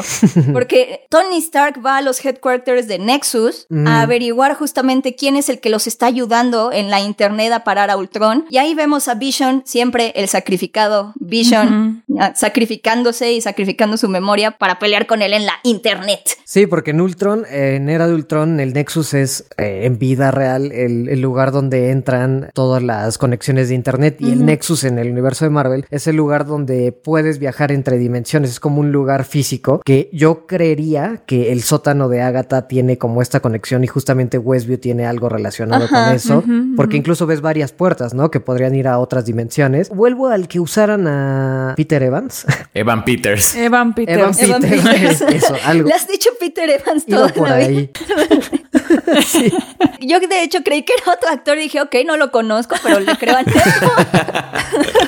Sí, sabía que había algo mal. De vuelta, el hecho de que sea Evan Peters como Quicksilver y que ya vimos que Agatha trajo a Evan Peters, de hecho, o sea, aquí como que... Pero sí será, será Quicksilver o será el hijo de Agatha, que también es Nightmare. Aquí, aquí es donde quiero contar mi teoría, o sea, porque ella probablemente conoce otras dimensiones, entonces lo que hizo fue traer a un Quicksilver de otra dimensión, o sea, porque es, es como significativo que el actor que interpretó a Quicksilver en otro universo cinematográfico lo hayan traído. Entonces, aquí yo te digo. Puede ser, pero también creo que podría ser. ¿Te acuerdas cuando salió la de Spider-Man, la de Far From Home? Que en el tráiler así lo que más se quedó de todos, o sea, cuando Spider-Man dice, ¿me estás diciendo que existe un multiverso? Ajá.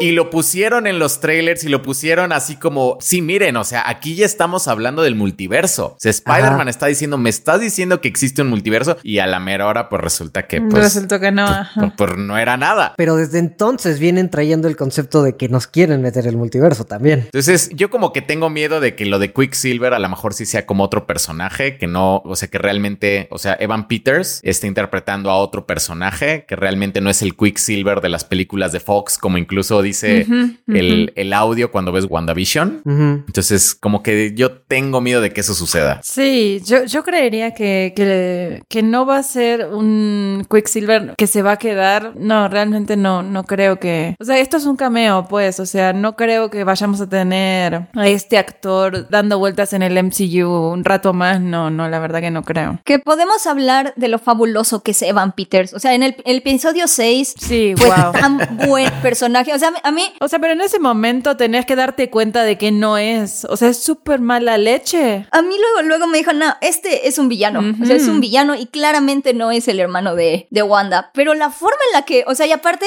algo que me hace jalarme de Mephisto, como, como el gatito de Hanging There, Hanging Mephisto, es que todo el tiempo, o sea, durante todo el episodio de el episodio de Halloween, él se la pasa diciendo como, oh, pequeños hijos del demonio, oh, you little devil, oh, este pueblo clearly looks like hell. O sea, todo el tiempo está como hell, hell, hell. Su traje yo sé que es el Quicksilver viejito, es un, es un homenaje a los cómics, pero claramente, o sea, de repente sí había tomas en donde se le veían los cuernitos así. ajá. Y también con su cara de malvado de como, no sé, o sea, es, fabuloso, es fabuloso, fabuloso, fabuloso. Pero vos crees, o sea, que entonces Quicksilver es Mephisto? No, no, no, no creo que sea Mephisto, sino que hay algo de eso. Y también, también como que me llama la atención el comercial del episodio 6. Ajá, me encantó. Porque me encantó, está buenísimo. Porque claramente es Billy, o sea, todo el formato cambió en los comerciales. Ahora es un comercial en stop motion. Es un niño el protagonista en lugar de una mujer adulta o de un hombre adulto. O una mujer con un hombre adulto en lugar de adultos es un niño.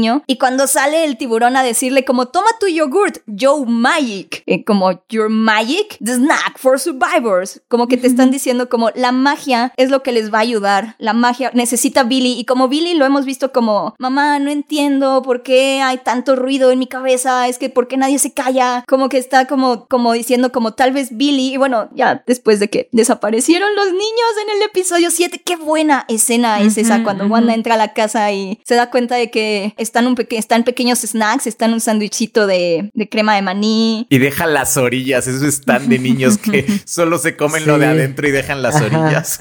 Ajá, es como, o sea, entonces como que Billy, como que sí te están diciendo, bueno, yo lo entendí como Billy va a tener como también un papel ahí, necesita como sacar su magia o entender su magia para, para poder salir de donde lo tiene Agatha. Yo, yo eso entendí un poquito también, me llamó mucho la atención en el último episodio, la escena esta en la que se sienta Agatha al lado de entre los niños y Billy le dice como, me gusta estar con vos, tu cabeza es muy tranquila y es como, dude, la señora acaba de, o sea, mató un perrito. Claramente no puedes estar tranquilo al lado de esta señora, no, ¿eh? No, no, no. Ah, pero porque sabe ocultarse muy bien. Sí. Yo creo. Sí, sí, sí. No sé, no sé, si sos poderoso, si estás o sea, si te están despertando los poderes y así, yo creo que ese niño, o sea, si, si no lo agarra Doctor Strange a tiempo, se nos voltea, ¿eh? se nos voltea, que, ya lo lleve al Santo Sanctorum a entrenarlo porque se nos va a botar Billy. No, y es que ya ven que justo les había dicho en el podcast pasado que era como hiper evidente que esta tipa había matado a Sparky porque estaba en mi jardín y lo encontré muerto. Y como que trató de provocar a los niños y además ya van varios capítulos que dice, yo, yo me quedo con los niños, yo atiendo a los niños. O sea, sí como que... Sí, tiene mucho interés por los niños. Tiene muchísimo interés por ellos y ahorita se los llevó. De hecho, cuando se los llevó yo empecé a temer, dije, no, no, no, no, no dejes que se los lleve. Y sí, justo desaparecen porque además justamente los, los Nexus, las personas Nexus, se dice que tienen la capacidad de hacer hijos, crear hijos de su descendencia que son tan poderosos como los Eternals, por ejemplo. O sea, son hijos que pueden pelear contra cosas cósmicas. O sea, yo creo que sí va muy amarrado al tema de los hijos. Ahora, volviendo a lo de Mephisto que dice Beca, también eso, o sea, esos comentarios que hacía de lo del, del diablo y todo eso, sí también a mí me hace pensar mucho eso. Porque sí, sí eran como muy evidentes, pero, o sea, lo que no sé es cómo, cómo lo conectarían, justamente. O sea, salvo que digan, soy Mephisto y soy el diablo y... Yo lo que creo es que Agatha a lo mejor sí va a ser como la villana central de, de WandaVision, pero, pero ella le responde o a lo mejor quiere liberar a otra entidad que se llama Mephisto y seguramente eso es lo que vamos a ver como en Doctor Strange. Entonces, como dicen, como que tal vez aquí como que plantean como la idea de que hay alguien detrás de todo eso, pero no lo vamos a ver aquí, lo vamos a ver en otra película. Porque además Agatha no es villana full en los cómics, en realidad ayuda muchísimo eh, y es la mentora de Wanda. Ayuda mucho. Ajá. Yo tengo una teoría ahí y es que Agatha, o sea, va a ser villana ahora porque ya nos plantearon esta trinidad así como Mónica la heroína, Agatha la malvada y Wanda en el medio así como, oh, me voy para acá, me voy para allá, no sé, solo quiero esto. Y Vision, por supuesto que va a morir, discúlpenme, pero Vision se va a volver a morir. Pero yo mi teoría es, y me pongo el casquito de aluminio, Agatha va a ser el nuevo Loki del MCU. Me encantaría porque me encanta. ¡Qué bueno! Agatha va a ser villana un rato, pero como va a tener a un Avenger de su lado, como que le van a seguir dando oportunidades y le van a seguir dando cosas, va a seguir traicionando y va a seguir sirviendo al diablo porque eso hacen las brujas. Y encima, como me, encantó cómo setearon todo para ahora ya decirle The Scarlet Witch directamente, porque, o sea, ahora ya tenés dos brujas y es como, ¿cuál, cuál? Una es morada, la otra es roja. exacto. En cualquier momento va a decir, pero ¿cuál de las dos brujas? The Scarlet Witch. Y ya, The Red Witch, van a decir, ¿no? The Red Witch.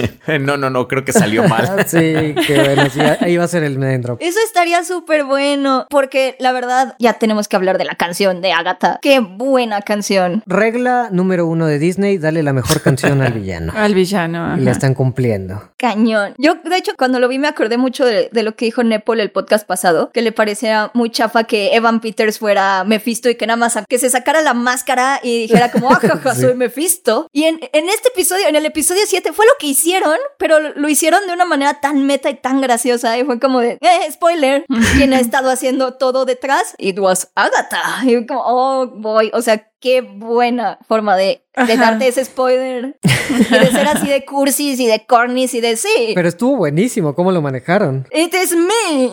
es que es que está increíble, o sea, Agatha es una gran directora de WandaVision, pues, y o sea, finalmente yo no me voy con la finta de que todo fue Agatha, o sea, yo creo que mm, Wanda tiene gran parte de del peso ah, de, de, de, lo que está pasando. Sí, Agatha más bien como que se, se colgó de, de Wanda. Ajá como que se aprovechó de ella. Porque de hecho la vemos llegar cuando ya estaba Westview establecida. O sea, vemos que aterriza, que se ve apenas un glimpse de su outfit de bruja que se ve poca madre, así todo con una aura morada. Y la ves aterrizar justo cuando ya Wanda ya está en Westview. Entonces llega como a manipularla ya que empezó. Ajá. O sea, parte como de las teorías que hay es como que uno no se sabe si este, ella manipuló a Wanda para que creara la burbuja o si la burbuja hay ciertas teorías que es como para encerrar a Wanda, Agatha crea la burbuja y manipula a Wanda. Todo como para mm. tenerla ahí y hacerse su amiguita y etcétera. Pero realmente, o sea, yo no creo que así como dice la canción, así como fue Agatha todo el tiempo y es como, mm, no sé, ¿eh? no, no. Yo creo que más bien ella quiere dar esa impresión y ella es la directora de algunas cosas y ha estado como metiendo mano, pero hasta ahí. Sí, porque además es la definición de narrador poco confiable, o sea, no podemos podemos creerle todo, todo lo que dice. Y además, o sea, como digo, yo sí creo que llegó ya que estaba la burbuja de Westview creada, pero sí la manipuló para algo que yo creería que es para que creara a sus hijos. Y como que su interés en los hijos ya después seguramente van a cambiar sus motivaciones, van a liberar a Mephisto y va a decir, ay no, yo tengo que proteger a los hijos porque a eso vine o algo así. O Mephisto le va a jugar chueco o algo, porque pues al final es un diablo, entonces... Ajá, pero bueno, ella es una bruja y muajajaja y ya saben, ¿no? O sea, finalmente ella le, le sirve al diablo y ¿qué va a hacer? A mí sí me sorprendió por el episodio 6. Yo sí dije, ah, bueno, entonces es otra. De hecho, me decepcionó un poquito que hablara con Vision y le dijera como, tú eres el vengador, tú eres. Bueno, que sí, sí me dio como mala espinita porque ya todos los malos tratan de tener a Wanda y a Vision separados. O sea, es lo que ya es como lo que quieren. Entonces, como que sí me dio un poquito de mala espina, pero dije, bueno, o sea, tal vez no es la mala mala, sino nada más es como una henchman o algo y ya, X. Y de repente no, en el episodio 7 sacan la canción. Y was Agatha all along. Yo me fui con la finta también con esa escena en la que Vision habla con, con Agnes. Yo dije, pero bueno, Agnes, Agatha Harness, como que sí, este, sí dije, pero es que ella como que pintaba para algo más. O sea, yo sí me fui con la finta de que dije, bueno, a lo mejor fue algo como que pusieron como un guiño, como, como de Agatha Harness, pero que no tiene nada que ver. Y wow, en el otro capítulo ya. Ajá, en ese episodio yo dije como, bueno, ok, el malo, el villano de verdad es Evan Peters. O sea, no Agatha Harness, sino Evan Peters, es el villano, algún villano. Eh. A, a mí sí me pareció una distracción y más porque allá habíamos visto que todos en ese lugar no tenían autonomía, todos estaban parando, que qué buena la escena de la tipa que está colgando una decoración y le sale una lágrima que Ay, dices en la madre. Ajá, y se le cae. Tú trabajando en la oficina como Godines, ¿no? Así, así. Me identifiqué mucho con esa señora que solo deja- suelta una lágrima vacía. ¿Creen que haya sido CGI o que sí haya sido habilidad de la actriz? Sí, sí, es- sí fue efectos especiales esa lágrima porque brillaba demasiado. Ah. Ajá, sí. Es que yo sí quería como creer que la actriz era muy muy buena y nada más dejó caerse su lagrimita por el control. Invocaba una lágrima con un ojo, ¿no? No, pero justo ahí, o sea, veíamos que nadie tenía autonomía y Agatha sí, o sea, ¿qué hacía Agatha al borde de la ciudad? O sea, y justo se encuentra Vision y lo incita a salirse del Hex. A mí sí me pareció como muy sospechoso. Bueno, es que sí habíamos visto que otros personajes tenían algo de autonomía o en ocasiones, como por ejemplo como el vecino, pero ya también en la canción salió que it was Agatha all along. Y también el, el doctor, ya ves como que sí se quería ir como de vacaciones. O sea, encajaba en esta narrativa de que, bueno, pues es que soy un doctor y me voy a ir de vacaciones, pero ya después dice así como, no, pues es que nunca vamos a salir de aquí, ¿no? Es como... Entonces como que sí había como indicios de que había personas que podían tener algo de autonomía. Sí, algo más, ¿no? Entonces, ¿qué creen que siga? ¿Qué creen que pase a partir de ahora? Le toca a Go ponerse el, el sombrero de aluminio, no se lo ha puesto. Sí, sí. Híjole, no me lo he puesto, es Es que, que... me despeina. No sé, me despeino.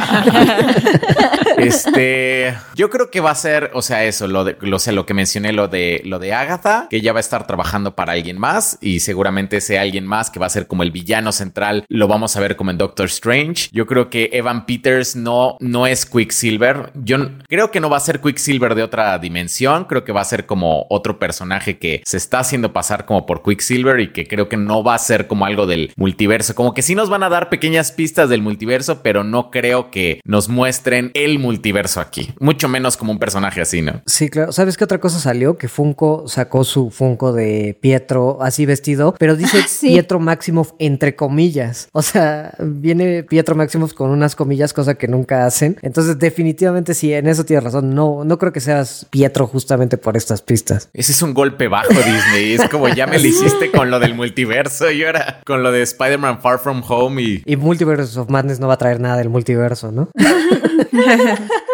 Oigan, y por ejemplo, en la escena post créditos, como que Pietro ya no se ve como Pietro, ya ni siquiera tiene el cabello como del mismo color y trae como otra actitud. O sea, No. ya habrá salido como del hechizo de Agatha, si es que es su henchman o qué, qué será ahí. es como su henchman, ¿no? Como lo que yo vi. Sí, es que yo por eso preguntaba si creen que es su hijo, que ya ven que su hijo, ay, no me acuerdo cómo se llamaba, Nicolás Scratch. Scratch, que también es Nightmare en los cómics, podría ser. Pues su conejo se llama Scratchy. Su conejo se llama Scratchy. Ah, yo tengo otra teoría que convirtió a los niños en los animalitos que ve Wanda. Yo creo que Tommy es el conejo porque los conejos son rápidos y Willy ha de ser la mosca porque ya ven que es de esas moscas que zumban un montón. No, pero eh, Mm. Billy salía acariciando al conejo. Pero pues bueno, puede ser otro. Es que aparte Agatha tiene otro conejo. Puede tener varios conejos, Nepal. No solo hay un conejo. Sí, porque de hecho el de la jaula es diferente. El de la jaula es diferente al que estaba acariciando. Entonces, como que al principio decía como que había mucho boss, algo así dice al principio, según yo, de la, de la serie, que del, del episodio, que dice como, es que it's bossing, it's bossing. Y justo aparece como estas moscas que, que zumban un montón. Entonces, tal vez como, esa es como mi teoría. Y de hecho, ¿sabes qué? Sí tiene sentido porque luego, por ejemplo, o sea, gastaron en efectos especiales para hacer esa mosca, algo que era como completamente innecesario. O sea, o sea, es que la escena hubiera estado exactamente igual sin esa mosca, pero gastaron en hacer esa mosca. Entonces, creo que sí podría ser como algo. Eso sí, y sí volteó a ver a los animales y como que hizo énfasis en eso, ¿no? Ajá, como que se dieron énfasis. Que qué bueno, me encantó esa escena porque luego, luego, o sea, vienes como de un, de una serie que no es necesariamente creepy, o sea, que nada más hay como, tiene sus detallitos chistosos y es de acción y bla. Y de repente en esta atmósfera sí es, sí es como de wow, sí se siente lo, el, no sé, como el feeling de brujas. Sí, sí. A mí eso me encantó, como, o sea, porque de verdad me pasó que sí, el capítulo 6 es muy bueno, o sea, me gustó, pero la verdad es que con el 7 es la primera vez como que genuinamente me reí mucho. O sea, de verdad que así que estaba como viéndolo y, y me cagaba de risa así de, de, nada más ver así como estoy bien, estoy bien, estoy bien. Así como frente a la cámara me, me daba mucha risa. Es que le sale súper bien. Ajá, la interpretación está increíble, pero como pasar de estarme riendo a de repente, wow, estás en la casa de una bruja y esta es una bruja en serio y de repente el calabozo y cosas en la pared y brillan cosas moradas y el libro y raro y como que además se mueven cositas y, o sea, y, y la cara de pánico de Wanda de dónde están mis hijos, así como en este momento ya va a explotar todo. No sé, me encantó. ¿Saben algo del libro, por cierto? O sea, ¿hay alguna referencia a ese libro en algún cómic? ¿Es el libro que se ve? Está, no me acuerdo del nombre del libro, pero muchos están vinculándolo con al final de Agents of Shield, eh, pseudo spoiler. Hay un libro que se llevan, este, se lleva Ghost Rider al infierno y están diciendo que es ese mismo libro, aunque no tiene sentido porque el diseño es totalmente diferente. Agents of Shield es irrelevante, entonces no. De hecho, según yo, en Agents of Shield ya salió Sword, pero salió como de otra manera. Entonces creo que ya están como ignorando así como que Agents of Shield pasó alguna vez. Es como. Como todos lo hicimos. ¿Quién realmente sigue viendo Agents of Shield? Sí, es que es que si, si funciona lo del libro, tendrían que admitir que Agents of Shield es canon. Entonces, como que no te puedes deshacer. Y esa la hizo Josh Whedon. Y. Esa la hizo Josh Whedon, sí es cierto. Además es aburrida. La vi hasta la temporada de Ghost Rider. Y ya después, o sea, después de eso es cuando creo que viene Sword. No me acuerdo del libro, la verdad es que la vi cuando salió. Pero sí, sí estaba muy mala. Creo que la vi porque me odio a mí mismo, básicamente. Entonces. Yo llegué a la presentación de Ghost Rider y ya de ahí no la seguí viendo. Dije, ya. Pues llegaste bastante lejos, Nepal. sí. Pero me llevó un ratote. un ratote. Sí, sí, sí, igual. Yo vi nada más la primera temporada, creo, y dije como, no, esto no es para mí. Es que Coulson me cae bien, o sea, es como es muy buen personaje Coulson. Coulson es Entiendo bueno. el amor a Coulson, pero eh. pero les voy a decir que la protagonista, ay, ¿cómo se llama esta? Ay, sí. Sky. Quake. Ajá, es no, no sabes cómo, pero la alucino. O sea, hay, hay pocos personajes que me parecen tan pesados de ver y, y, que me generen tanto rechazo como ese. Dios mío. Ay, no, no saben cómo sufro cada que la veo en pantalla. Sí, yo también. Y encima lo mezclaron con todo lo de los Inhumans, que también fue un fracaso. Y... Sí, no creo que tenga nada que ver con eso. O sea, vi, vi, algunas teorías del libro, pero, o sea, como que nada. O sea, va a ser el libro que usa la bruja para revivir a un ser poderoso. O sea, creo que esa es la definición del libro que tiene ahí, ¿no? Libro genérico de bruja. Libro genérico de, de bruja. que toda bruja tiene que tener.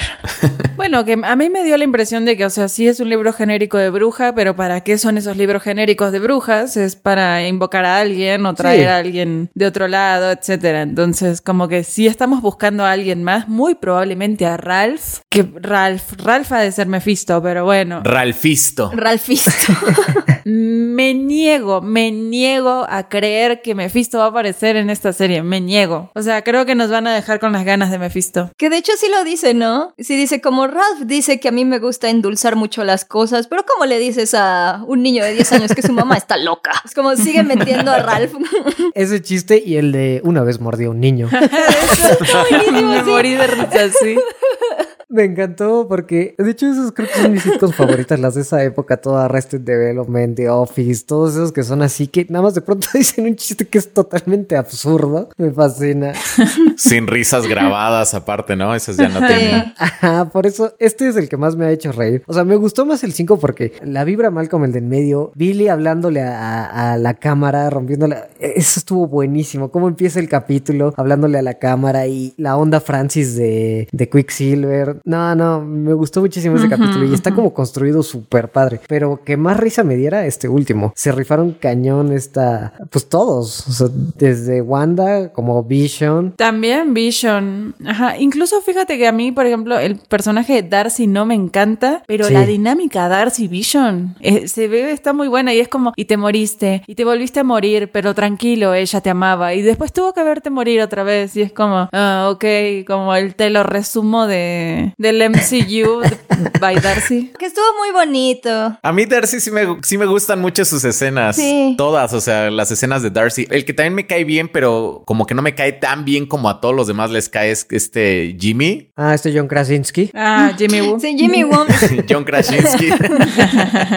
sí, estoy de acuerdo. Yo soy muy fan de Randall Park. Él es, él es hermoso. Vayan a ver Fresh Off the Boat. Es como una serie donde sale él y es muy buena. Pero también lo, lo que dice Clara es súper bonito, ¿no? Porque a mí me vi a Vision como verdaderamente otra vez siendo este robot que no tiene idea de, de quién era antes y que hasta dice como, pues bueno, es que esto yo lo siento como que le pasó a otra persona, pero Wanda, Wanda sí está lidiando con eso. Y entonces como que está como, ¿quién soy? Soy real. O sea, cuando dice como, y entonces yo primero fui una inteligencia artificial, sí, y obtuve una forma corporal nada más para los planes de Ultron de hacer un genocidio, sí. y entonces como que es como, oh diablos. Entonces que Darcy le haya dicho como, pero su amor es real. O sea, lo que yo he estado viendo es, tu amor es real. Es como, oh. Sí, que dice, he estado viendo WandaVision. Eso me gustó mucho. Oye, pero qué bien informada está Darcy, ¿eh? Así como de todo lo que sucede en el... Demasiado, sí. Así bien metida en el MCU. pues es que en el MCU debe haber así como tabloides de farándula superheroica, ¿no? Sabes absolutamente todo. sí. Pero igual, o sea, me parece como muy importante lo que dice Beca de que, o sea, es un héroe innato, o sea, no sabe ni quién es, no recuerda que es un Avengers, no sabe que es un héroe y salió de la burbuja a pedir ayuda para la gente dispuesto a morirse, o sea, se estaba desintegrando pues otra vez, o sea, sí, sí habla muy bien de la creación de Vision en el MCU. Eso está buenísimo, sí, sí, sí. Sí, me está gustando mucho y está padre esto que dijeron de que pues no es el mismo Vision y ya queda claro que aunque se quedara vivo, que tampoco creo que se quede vivo, no es el mismo Vision que se fue y que es algo que también le ha pasado un montón en los cómics a Vision que lo reviven y es otra persona y ya no está enamorado de Juan. Y como, no tengo recuerdos de nada de esto, pero si tú lo dices. Soy un androide, bip, bip, bip, bip, bu, bu. sí. Pero soy bueno. Entonces, me gustó mucho. De hecho, sí me gustaría que se quede Vision porque me está gustando un buen lo que están haciendo con los dos. Con Wanda y con Vision está increíble lo que están haciendo. Estoy de acuerdo. Yo quiero que se quede vivo. Sí, estoy de acuerdo, pero están de acuerdo de que no hay otro camino más que el que se vuelva a morir y Wanda tenga que aceptar como, bueno, ok, por fin, acepto que te moriste tres veces, ok. sí, es cierto. O sea, porque es como el punto de la serie, siento, ¿no? Como el dolor, el aceptar la pérdida, todos han perdido algo, Mónica, su madre. Yo creería que Agatha justamente está tratando de recuperar a quien perdió porque tendría como sentido con toda la trama de la serie. A lo mejor perdió a Ralph, su esposo. Probablemente, o a Mephisto, ¿viste? A Ralphisto. Ralphisto. a Ralphisto, ajá. Entonces, yo creería que va por ahí, pero que no, no veo otro camino más que que quede ahí el cuerpecito de, de Vision medio muerto en medio Westview y, y no se lo quede el gobierno, pero no sé, alguna mente súper inteligente logre rebotear a Vision y ponerle una mente distinta y va a aparecer lo que dice Nepal, así como un nuevo Vision, pero esto va a ser como mucho más adelante. Yo creo que terminando WandaVision, vamos a tener el cuerpo de Vision y ya. Pues qué triste. No, no lo dudo, o sea, porque si, o sea, incluso el anuncio de Nexus, ¿no? Es como, ya vas a tener que afrontar tu realidad, efectos secundarios vienen a hacerte cargo de tus propios problemas, deprimirte más, dejar de vivir en una realidad inventada. Ese anuncio está en poca madre. Bueno, dice que puedes vivir en tu realidad o en otra. ¿Ah, sí? Sí, dice como en esta realidad o en la que tú quieras o en la que decidas vivir. Sí, pero ya te dice como que tienes que afrontar tus problemas y... y Porque el mundo no gira alrededor de ti. ¿Oh, sí? Porque dice, oh, sí.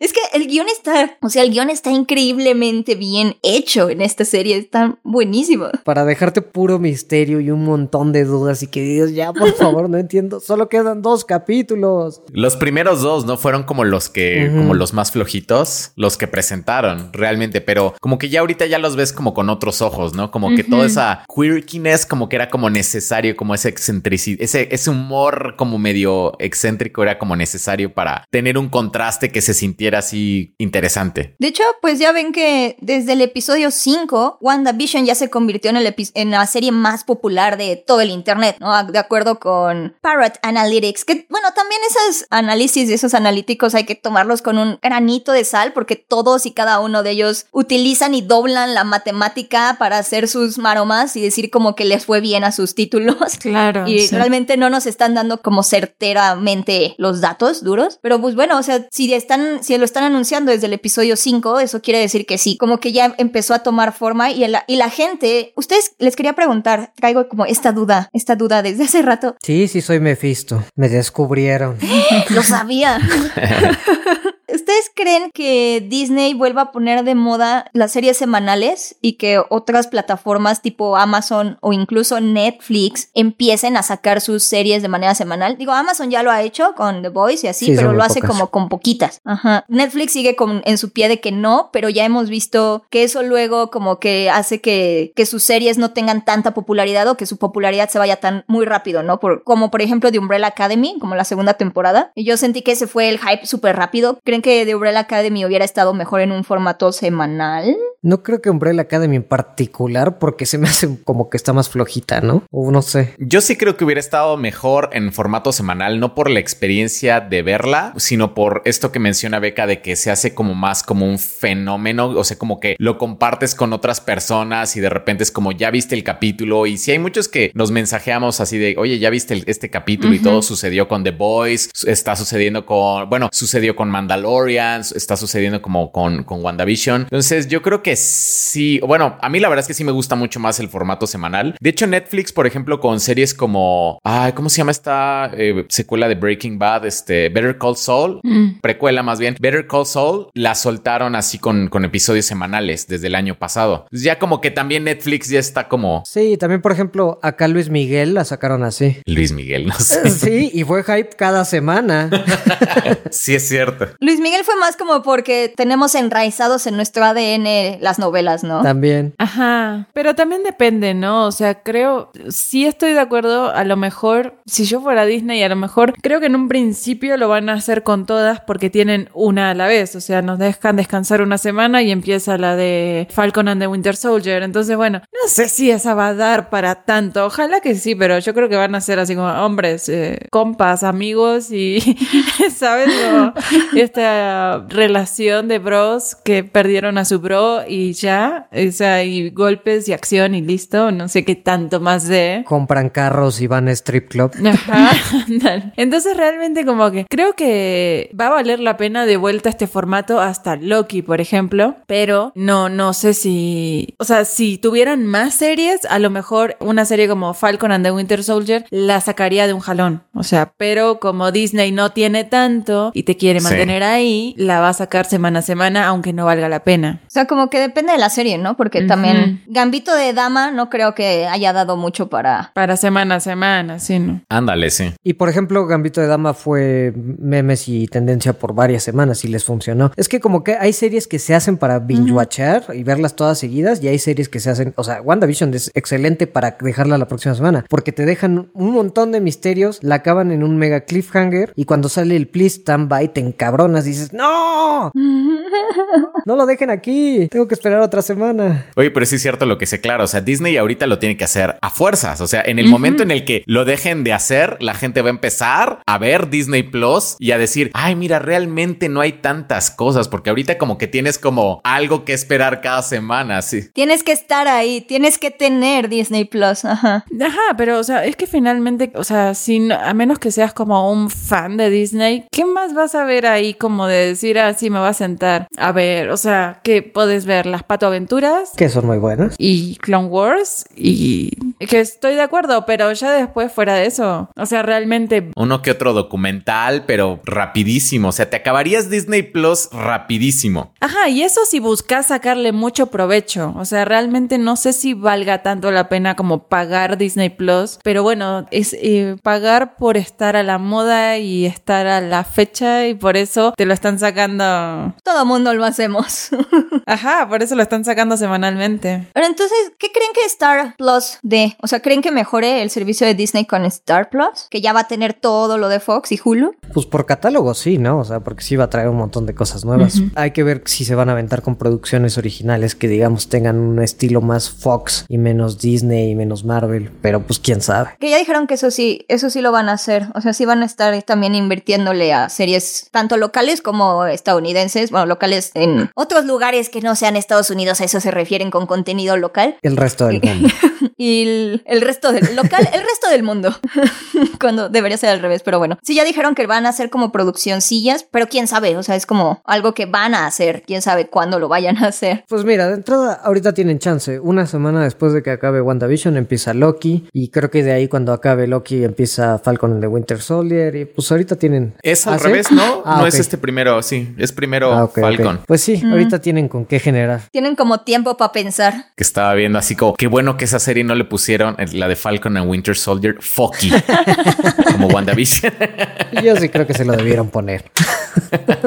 pues sí, por lo pronto nos quedan dos capítulos que de verdad, esto sí espero que duren una hora, porque o siento que sí faltan varias cosas por resolver. Falta saber qué va a pasar con Wanda y qué va a pasar con los niños también, ¿no? ¿Qué se les ocurre que pase? Yo creo, o sea, para mí lo que va a pasar es lo siguiente. El siguiente capítulo vamos a ver bastante eh, de lo que está pasando afuera de Westview, o al menos la mitad, si dura una hora, ponele, porque en este no hubo tanto de eso, pero tienen que resolver para empezar qué, qué está haciendo, ¿cómo se llama este tipo? Este, el tonto, Hayward. Ajá, el tonto. Ajá, hay, hay que descubrir ¿Qué está haciendo Hayward? O sea, seguramente van a lanzar unos misiles o algo así. Sí, es lo más probable. No se me ocurre qué otra cosa así como podría estar haciendo. El último capítulo siento que va a explotar todo y van a dejar la puerta súper abierta para como, miren, esta es la trama de Doctor Strange. O sea, algo así. Eh, no tengo grandes esperanzas. Ah, sí van a decir. Sí, eh, miren, esta va a ser la trama de Doctor Strange. Ajá, sí, sí, sí. Así va a terminar. Así como, ah, Darcy diciendo como, ah, esto creo que da para una película. oh, boy. Agatha, directora, ¿no? This is a multiverse of madness. Of madness. sí. sí, sí. ajá. Pero sí siento que en el siguiente nos van a, a decir un montón de cosas y en el último todo va a explotar. Pero siento que no nos van a resolver lo de los mutantes, no nos van a resolver nada. O sea, nada de las teorías nos lo van a resolver ahora. ¿Qué abre la puerta? Seguro. Con los niños creo que van a desaparecer también, así tanto como con los niños como con Vision. Van a decir así como, uff, se, no sé, se, se fue la burbuja, no sabemos qué onda, hasta que sean necesarios para Young Avengers. Y Vision va a quedar el cuerpo ahí hasta que alguien lo pueda arreglar y no sea un arma, entonces vamos a tener un nuevo Vision. Y ya, no sé qué más. Es, es eso como mi final. Yo lo que creo que va a pasar, porque en este capítulo, en el último, como que vi a, a Vision como muy preocupado por sus hijos. O sea, sí, le preguntó a Darcy como, oye, pero ¿qué onda con mis hijos? Entonces yo creo que el final, yo creo que al final Vision, como dice Clara, sí va a morir, pero creo que los hijos van a vivir y, seguramente va a ser como un sacrificio heroico en el cual Vision es como, no, no, no, es que yo ya estoy muerto, ¿no? Pero ellos tienen que vivir, ellos apenas están comenzando y seguramente, lo, o sea, Wanda se va, bueno, lo que yo creo, Wanda se va a quedar con sus hijos, pero va a perder a Vision. Sí, creo que también yo voy por ahí. Ah, de hecho, al principio principio, y creo que lo dije aquí en el podcast, yo sí creía que los niños iban a desaparecer al final, pero ahora creo que se van a quedar. Justamente creo que sí puede dar inicio a Young Avengers. O a lo mejor, o sea, se van y reviven, algo así como en los cómics, ¿no? Que sí desaparecen, dejan de existir y después reviven como Wiccan y Speed. Pero, o sea, sí creo que vamos a seguir viendo más de los niños. No creo que, que estos actores, sino unos adolescentes. Tal vez se hagan adolescentes para entrar a la, pelea. O de la edad de justo de Miss Marvel y de al menos de Kate Bishop. Sí, sí, creo que ellos van a estar. Vision también creo que se va a morir. Wanda me intriga mucho. Creo que sí se había confirmado que Wanda va a estar en Doctor Strange eh, Multiverse of Madness. Entonces, eso, eso me encantaría porque, o sea, sí siento que el a mí Doctor Strange fue de las que más me quedó de ver. Sí me gusta mucho ese personaje y esa película me quedó mucho de ver. Entonces, sí quiero ver como un buen de magia aquí en, en la nueva película y no solo multiverso. Y pues si ya tenemos a Agatha, tenemos a Wanda, capaz que tenemos a, un villano tipo Mephisto. O sea, sí creo que multiverso va a estar muy buena. Entonces, sí va a abrir las puertas totalmente ahí y a Wanda me gustaría verla ya como hechicera. Ah, porque además es la primera vez que le dice a alguien que usa magia y no que usa poderes raros. O sea, le dice a Agatha, creíste que es la única que usa magia y nunca se había referido a eso. Y lo que sí creo que en el siguiente capítulo vamos a ver el flashback de cómo inició el Hex. Pues de hecho, así se llama el episodio, ¿no? Como flashback o algo así. Sí, algo así estaba confirmado. Era, estaba confirmado que el siguiente iba a ser ah, un episodio flashback. Entonces probablemente ya veamos como cómo llegó también Agnes ahí y demás. Pero a mí me gusta, me gusta la teoría de Go. Yo la verdad, lo único que espero es que ya ven en House of En los cómics cuando desaparecen sus hijos, o bueno, cuando se da cuenta de que los hijos son una ilusión. Wanda otra vez pierde la cabeza, o sea, apenas ya se estaba curando, ya se estaba, estaba viendo como sus problemas. Y es como, ¿qué crees? Tus hijos, yo los hice técnicamente, son parte de mis zorro cruxes, dice Ralfisto. Y pues los agarra y es como, y eso es lo que lleva a, la, a la icónica frase de no más mutantes. Entonces yo lo, a mí me gustaría como, se me hace que va a ser algo así, me gusta como la idea de Go, que sea como Vision sacrificándose y aunque queden los niños, me gusta la idea de que queden los niños, aunque quién sabe, algunos se tiene que morir, a lo mejor se mueren los tres, ¿no? A lo mejor se mueren los niños y Vision. Entonces, a mí lo que me gustaría ver si es como un, un momento, un otro punto de, de quiebre para Wanda, porque aparte también estamos viendo que ella como que todavía no se define, no define si es una villana o no es una villana, y que Mónica le haya dicho como, hey, no, o sea, pon atención, Hayward, no seas la villana que Hayward dice que está haciendo, y Wanda le dice, ¿y qué tal si ya lo soy? Es como, uh, girl. Sí, además eh, probablemente agarre como esta figura que ya trae en los cómics, que es como la bruja que se le bota la canica y altera la realidad, ¿no? Y es que aparte ya, o sea, aparte te han estado como recordando mucho los errores que ha tenido Wanda a lo largo del MCU. Entonces tal vez, de nuevo, está como creciendo un poquito, o bueno, como que está viendo sus problemas o está entrando como a una, una forma de ya move on, o bueno, de salir adelante, y que de repente pase algo así, o sea, que se le mueran sus hijos, que se le muera Vision y haga algo así del tamaño de no más mutantes, eso es lo que a mí más me interesa, como ver, ver qué puede hacer Wanda. Porque después de, en el cómic, cuando dice no más mutantes, es como, oh boy, oh por Jesucristo. Entonces yo lo, yo lo único que estoy esperando es que haya un evento así y que tal vez de ahí salga el cameo, ese cameo, famoso cameo del tamaño de Luke Skywalker, que ya todo el mundo está hablando de ese cameo. Ya, ese cameo ya nos va a decepcionar, ya lo han hypeado tanto y va a ser, no sé, va a ser Don Chido. sí.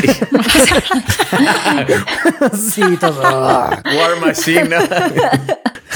Que yo creo que, o sea, ya también los que están esperando a Ian McKellen y a, Patrick Stewart también es como de, mm, no, no, no. Porque aparte, Stewart dijo que Kevin Feige sí se le acercó, pero que él fue el que dijo como, no, ¿sabes qué? Yo ya estoy, ya estoy más para allá que para acá, mejor no. Que bueno, en recientes fechas también todo el mundo ha mentido y también podría ser algo así, pero y Paul Bettany y Ian McKellen participaron juntos en dos películas, en El Código Da Vinci y en otra que se llamaba Bent. Mm, sí, es cierto. Entonces, Ian McKellen no es, no es ese cameo. Podría ser Michael Fassbender, podría ser James McAvoy, podría ser Reed Richards como John Krasinski.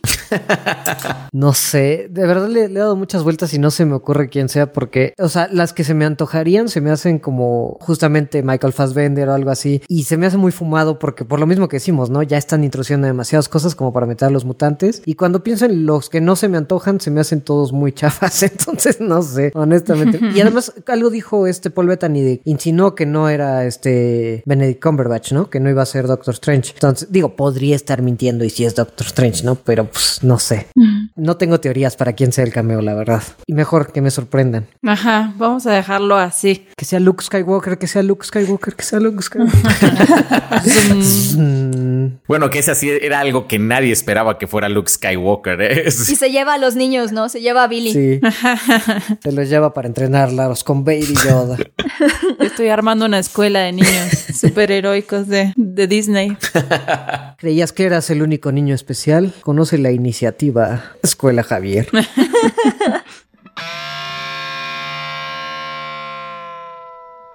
Pero bueno, pues esas fueron nuestras opiniones de WandaVision, de las controversias de los actores y directores problemáticos. Cuéntenos cuáles son sus teorías más grandes de cómo va a terminar WandaVision. En dos semanas vamos a hablar del final de WandaVision justamente y a ver de qué más se nos junta. Y vamos a hablar de Attack on Titan, pero siguen y siguen anunciando nuevos capítulos, así que no. Lo cual es muy bueno, lo cual es muy bueno porque es una serie que espero que nunca se termine. Es una gran serie. Que hagan de 35 capítulos, no me importa, que acaben dos años. desde el opening. ¿A poco no es hermoso ese opening de la última temporada? Es hermoso, qué hermoso. Ay, no, yo tengo una obsesión, lo descubrí en Spotify. No, no, no les puedo explicar, está así como en repetición en mi número uno, así. La primera vez que lo oí, eh, pues, me pareció súper creepy, así como... Ah, uh, ah, uh", ah", pero ahora lo amo, lo amo. Lo... La partecita donde se ven las, las gotas y se queda como un pianito que suena bien raro. Y luego dice, War. ¡Ay, cómo amo esa parte ese! Ajá, que empiezan, Ah, ya quiero hablar de Attack on Titan. Pero bueno. Sí, no, no. O sea, de verdad hacía mucho que no tenía una obsesión así como de, de verdad, así. Fan, fan total, fan 100%. Y es que aparte, bueno, yo sí siento que está al nivel de Game of Thrones, pero si Game of Thrones hubiera seguido siendo bueno. Ajá, si estuviera bien hecho, ¿no? Ajá, si hubiera sido consistente, es buenísimo. Porque los plot twists, los twists, o sea, acá que matan a alguien es como, what, what. Sí, son una cosa increíble. Conforme vas descubriendo la trama de qué se trata todo, está increíble. El misterio, no, no, no, no. Así que vayan viendo eh, Attack on Titan si no lo han visto, porque en algún momento hablaremos de eso. y sí, como ven, tenemos muchas ganas de hablar de eso, entonces. Así que bueno, déjenos sus comentarios, que se jodan los Go Nos vemos en dos semanas. Bye. Nos vemos. Bye, nos vemos.